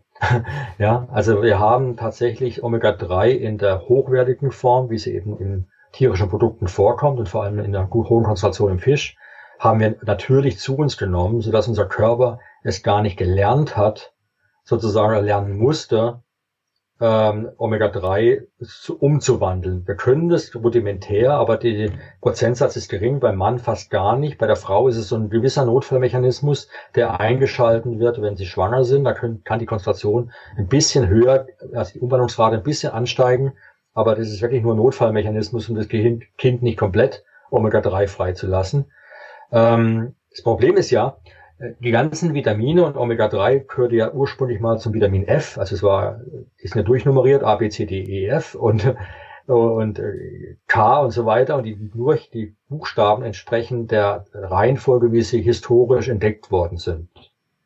Und das Vitamin F hat man in den 18, 1920er Jahren entdeckt durch, das war das einzige Vitamin, was man entdeckt hat, nicht an einem, durch einen Versuch am Menschen. Ja, also Vitamin C, Skorbut, ja, äh, macht Skorbut und das hat man erkannt, ah, die Leute, denen fehlt irgendwas und wenn man ihnen ähm, Obst gibt, dann fällt die Krankheit aus, es wird sogar wieder geheilt. Das heißt, ähm, da wurde Vitamin C entdeckt, das hat man irgendwann raus isoliert. Ähm, das Vitamin F hat man künstlich hergestellt, ein Mangel bei Ratten. Ja, so ist es historisch entstanden. Das Vitamin F hat man so entdeckt. Man hat gesagt, naja, Fett und Kohlenhydrate sind kalorisch letztendlich wichtige Nahrungsbestandteile. Ist aber ein Unterschied. Ist es ein Unterschied, ob ich jetzt Fett zu mir nehme oder ob ich jetzt äh, einfach nur Kohlenhydrate zu mir nehme? Und dann hat man Ratten genommen. Die einen hat man nur mit Kohlenhydraten gefüttert, die anderen nur mit Fett. Und die, die nur äh, Kohlenhydrate bekamen, sind relativ schnell krank geworden. Und dann hat man gesagt, denen fehlt irgendwas, F. Ja, Vitamin F, das war historisch, war F an der Reihe und F für Fett. Irgendwas im Fett fehlt denen. Und ähm, dann hat man irgendwann angefangen isolieren im Fett, was es sein könnte und kam auf Omega-3 und auf Omega-6. Und dann hat man nicht mehr hingegangen und gesagt, na gut, gibt man denen mal Omega-3, Omega-6. Eine gute Quelle wäre jetzt Sonnenblumenöl oder noch besser Rapsöl. Ja, der Leinöl hat eine sehr gute, ausgewogene Verhältnis Omega-3, Omega-6. Gebe ich denen mal Rapp. Und tatsächlich, die Ratten, denen ging's besser. Problem ist nur, die Ratte war nie Fischer. Ja, das heißt, die Ratte musste wirklich lernen in der Evolution aus diesen äh, basal, also molekulargesehen noch unreiferen Omega-3-Fettsäuren, die reifen äh, DHA und EPA selbst herzustellen. Die kann das umwandeln, die Ratte, mhm. und der Mensch eben nicht. Aber man hat natürlich aus dem Fehlschluss, den Trugschluss gezogen, na, wenn der Ratte ja, dieses pflanzliche Omega-3 ausreicht, dann wird es den Menschen wohl auch ausreichen. Tut's aber nicht. Wir brauchen wirklich sozusagen das Aquatische, was aber durch die Algen glücklicherweise auch pflanzlich ist. Genau. Und wir haben, äh, ich habe das in meinem, äh, in meinem äh, Blogartikel dazu auch nochmal ein bisschen genauer beschrieben. Äh, die mhm. Omega-3-Umwandlungsrate aus Alpha-Linolensäure liegt, glaube ich, bei ein bis fünf Prozent. Und manche Studien zeigen, manche Menschen formen gar nicht um. Vielleicht mhm. haben die irgendein genetisches Problem, vielleicht fehlen die Enzyme, das weiß keiner so richtig. Deswegen würde ich das ja. Risiko jetzt nicht eingehen. Vor allem, man muss Unmengen von Leinöl sich reinschaufeln. Also selbst wenn ich von ein Prozent ausgehe, müsste ich ja um ein Gramm Omega-3, also hochwertiges aquatisches, zu synthetisieren, müsste ich die hundertfache Menge an nicht aquatischen zu mir nehmen. Da das aber zum Beispiel im Leinöl dann nur zu 30 Prozent vorliegt, muss ich nochmal Faktor 3 draufwerfen. Das heißt, ich müsste jeden Tag 300 Milliliter Leinöl trinken das sind allein schon kalorisch 3000 Kalorien. Mhm. Ja, dann dürfte ich nichts anderes mehr essen und trinken, müsste viel Sport treiben. Also es macht überhaupt keinen Sinn, mhm. äh, überhaupt diese Rechnung, ja, darüber nachzudenken. Wir brauchen. Einseitig. ja, das, ja, wie gesagt, es funktioniert einfach nicht. Okay. Und der Fisch funktioniert leider auch nicht. Fisch hat zu einem Prozent ungefähr Omega-3, aber nur sehr fettreicher Fisch. Ähm, in der Aquakultur ist er schon abgesunken, der Prozentsatz. Äh, Wildfang, wie gesagt, hat andere Probleme wieder. Es gibt auch nicht genügend. Aber mit 200, 300 Gramm Fisch am Tag komme ich eben, das ist nicht, nicht machbar. Auch, auch finanziell ist es ein Riesenproblem. Ja. Also müssen wir irgendwie uns damit anfreunden. Kann man als, als Fazit sagen, dass wir in Zukunft wohl abhängig sein werden von einem Öl, ähm, um uns, ich sag mal, man kann es ja, heute hat jeder eine Flasche Olivenöl zu Hause, du hast es eben als Beispiel gesagt. Warum nicht in Zukunft eine Flasche Algenöl oder Fischöl, wer jetzt unbedingt äh, das so haben will, zu Hause hinstellen? Man kann das äh, vielleicht nicht unbedingt über einen Salat machen. Also ich persönlich finde es dann ein bisschen anstrengend, aber wenn man es mit äh, Apfelessig oder irgendwas mischt, dann schmeckt man den Unterschied, glaube ich, fast gar nicht mehr. Bei Algenöl sieht es schon anders aus. Schmeckt ja mhm. eher nach Gras, will ich nicht sagen, aber. Ja, ein bisschen neutral eigentlich. Und es passt also wirklich fast überall rein. Also man kann es ins Müsli reinmachen, man kann es Man kann es aber auch einfach so, also in der Zwischenzeit, ich nehme einfach so meinen Löffel und äh, beiß ein Stück Brot und dann ist gut. Meine Kinder haben sich darauf an, auch angewöhnt, das so zu machen. Und ich äh, möchte das auch nochmal als Schlusswort sagen. Auch Kinder brauchen Omega-3-Fettsäuren. Also, Wichtiger als die Erwachsenen eigentlich. Ich würde sogar sagen mehr. Man hat, der Volker Schmiedel hat in seinem Buch ja mal eine Untersuchung gemacht. Da waren die, die Kinder ja bei einem Verhältnis von 20 beziehungsweise 25 zu 1 teilweise. Achso, jetzt was Omega-3, Omega-6 angeht. Ja, bei genau. geht es um den absoluten Quotienten. Wir brauchen halt eine absolute Menge an Omega-3. Also nicht nur das Verhältnis ist wichtig zu anderen Fettsäuren, sondern der absolute Menge, die ist die entscheidende Größe, die man noch dazu berücksichtigen müsste. Also wenn ich jetzt ein gutes Verhältnis habe, aber von beiden zu wenig, dann ist mir nichts genutzt, ja. Und ich brauche vor allem große Mengen für die Hirnentwicklung. Und die, eine vernünftige Hirnentwicklung ohne ausreichend Omega-3 ist eigentlich gar nicht möglich. Hm. Und wir sind mangelernährt, was Omega-3 angeht. In den letzten Jahrzehnten ist auch der IQ runtergegangen weltweit. Äh, vor allem das Frontalhirn leidet. Typische Frontalhirnkrankheiten sind Autismus, hm. äh, ADHS, aber auch Schizophrenie. Und die Quote an diesen Krankheiten ist in den letzten Jahrzehnten dramatisch in die Höhe gegangen. Ich beschreibe das von meinem Buch, was es auch für mentale Effekte hat, dass unsere Gesellschaft Omega-3 unterversorgt ist. Tja, und mit diesem, äh, mit dieser ähm, Gewissheit muss halt jeder für sich selbst entscheiden, kann ich mir das erlauben, zu dem von, von zu der frontalhirnlosen Gesellschaft zu gehören, sage ich jetzt einfach mal, ja, oder ja. kann ich mir das erlauben, statt äh, jedes Jahr, ich sag's jetzt mal polemisch, zweimal in Urlaub zu fliegen, vielleicht nur anderthalb Mal Urlaub zu machen oder einmal und mehr in die Gesundheit zu investieren, weil ja. wenn ich 70 bin oder 60 und Alzheimer habe oder andere neurodegenerative Erkrankungen, dann habe ich vielleicht am falschen Ende gespart und das zeigen die Statistiken dass ja. es in diese Richtung geht. Dass wir halt ja, wie gesagt, Leute haben, die so krank werden. Ich möchte Leute beim Ego packen, aber ähm, ihre Eigengesundheit. Aber noch wichtiger eigentlich, und das hoffe ich, dass da noch ein größerer Hebel ist, äh, was zu bewegen ist, geht ja auch um die Kinder, ja, Kinder und Enkel. Mhm. Und ähm, die Krankheiten, die da zunehmen und auch die psychologische Resilienz, die abnimmt bei Kindern durch mangelnde Versorgung von Omega-3 des Hippocampus, die Gedächtnisfähigkeit, die Kreativität, auch die Lebensfreude, die abnimmt, ähm, gehen alle darauf zurück, dass im Gehirn etwas fehlt. Und Omega-3 ist eins davon, eins dieser wichtigen Faktoren. Lieber Michael, ich denke, wir könnten uns noch Stunden unterhalten. Ich denke, wir werden das Thema Alzheimer in Zukunft noch mal ein bisschen tiefer besprechen in einem weiteren Gerne. Podcast. Ähm, ich möchte dir noch die Chance geben, kurz noch mal zu sagen, wo, wenn jetzt jemand sagt, ich Mensch, Mensch ich finde das total spannend, äh, was der Michael Nehns da macht, wo kann man dich am besten und am schnellsten finden? Ach so, also ich habe eine Webseite aufgebaut, also einfach meinen Namen eingeben bei Google. Äh, nicht vielleicht auf Punkt 3 oder Punkt 4 gehen äh, in der Liste. Da hat irgendjemand etwas Polemisches über die Alzheimer-Lüge geschrieben. So im Sinne, alle Alzheimer-Patienten lügen. Ähm, würde der Nils behaupten, was natürlich totaler Schwachsinn ist. Ähm, also nicht dahin gucken, sondern direkt äh, auf meine Webseite klicken. Äh, wenn jemand konkrete Frage hat, die sich durch meine Bücher nicht beantworten lässt, bin ich mehr als froh, die zu beantworten weil ähm, damit arbeite ich ja auch meinen eigenen Horizont und äh, für die nächste Auflage würde ich es dann auch ergänzen, wenn da was Konkretes fehlt. Mhm. Dort findet man auch meine Bücher und ähm, kann sich da auch ein bisschen reinlesen. Zum Algenölbuch ist es auch gerade eine Leseprobe entstanden. Die kann man auf meiner Webseite anklicken, also kann man schon mal reinlesen. Äh, da sind ein paar wichtige Kapitel angesprochen. Ähm, das heißt, wer das Buch noch nicht kaufen will, kann zumindest mal reinlesen, umsonst, und sich mal Gedanken machen, ob das nicht vielleicht für ihn sinnvoll ist. Ähm, das kann ich äh, sagen als Partner von Norsan. Ich glaube, im Moment schicken die bei jeder Bestellung deine Probe mit. Habe ja. ich gesehen. Also so ein so, kleines ja. grünes Zettelchen, glaube ich, ne? so ein kleines Booklet mit so zehn Seiten. Ich habe es also ich habe selbst noch gar nicht gesehen. Ich habe nur das PDF äh, davon und äh, aber so selbst in der Hand gehalten habe ich es noch nicht. Genau, also ich habe es auf jeden Fall jetzt äh, vor ein paar Tagen gelesen, weil ich das Buch Algenöl ja selbst noch nicht gelesen habe, weil ich habe so viele Bücher hier rumliegen. Mhm. Aber da habe ich da mal reingelesen und dachte, oh ja, das ist super. Also das macht Norsan ja öfter. Die haben ja damals auch von Volker Schmiedel das Buch immer mal wieder so als Ausschnittsweise mit rausgeschickt. Also jeder, der sich mit Omega-3 beschäftigt, der mhm. sollte auf jeden Fall da mal reinlesen. Vor allen Dingen, weil das Thema Algenöl, ich glaube, in der Öffentlichkeit fast noch gar nicht behandelt wurde Ähm, nee. Und die meisten nee. reden von Omega-3 als allgemein, aber weniger spezifisch auf Algenöl. Ja. Und du hast ja da einen Grund genannt, warum Algenöl auch äh, besser ist vielleicht als Fischöl, weil es nachhaltiger ist und weil es äh, wirklich 100% sauber ist und ich äh, sogar vegan, wer es denn unbedingt braucht. Und also es ist nicht nur nachhaltiger, es ist das Einzige, was überhaupt nachhaltig ist. Fisch ist nicht nachhaltig. Ja. Also wir haben keine Chance, die Weltbevölkerung mit Fisch zu ernähren. Ja. Äh, das heißt, wenn wir es wollten, gäbe es keinen Fisch mehr. Also von nachhaltig Care muss man eigentlich gar nicht sprechen. Das Einzige, was nachhaltig ist, ist, ist, ist die Alge, sonst gar nichts. Leider ist es so. Also es gibt keine Alternative.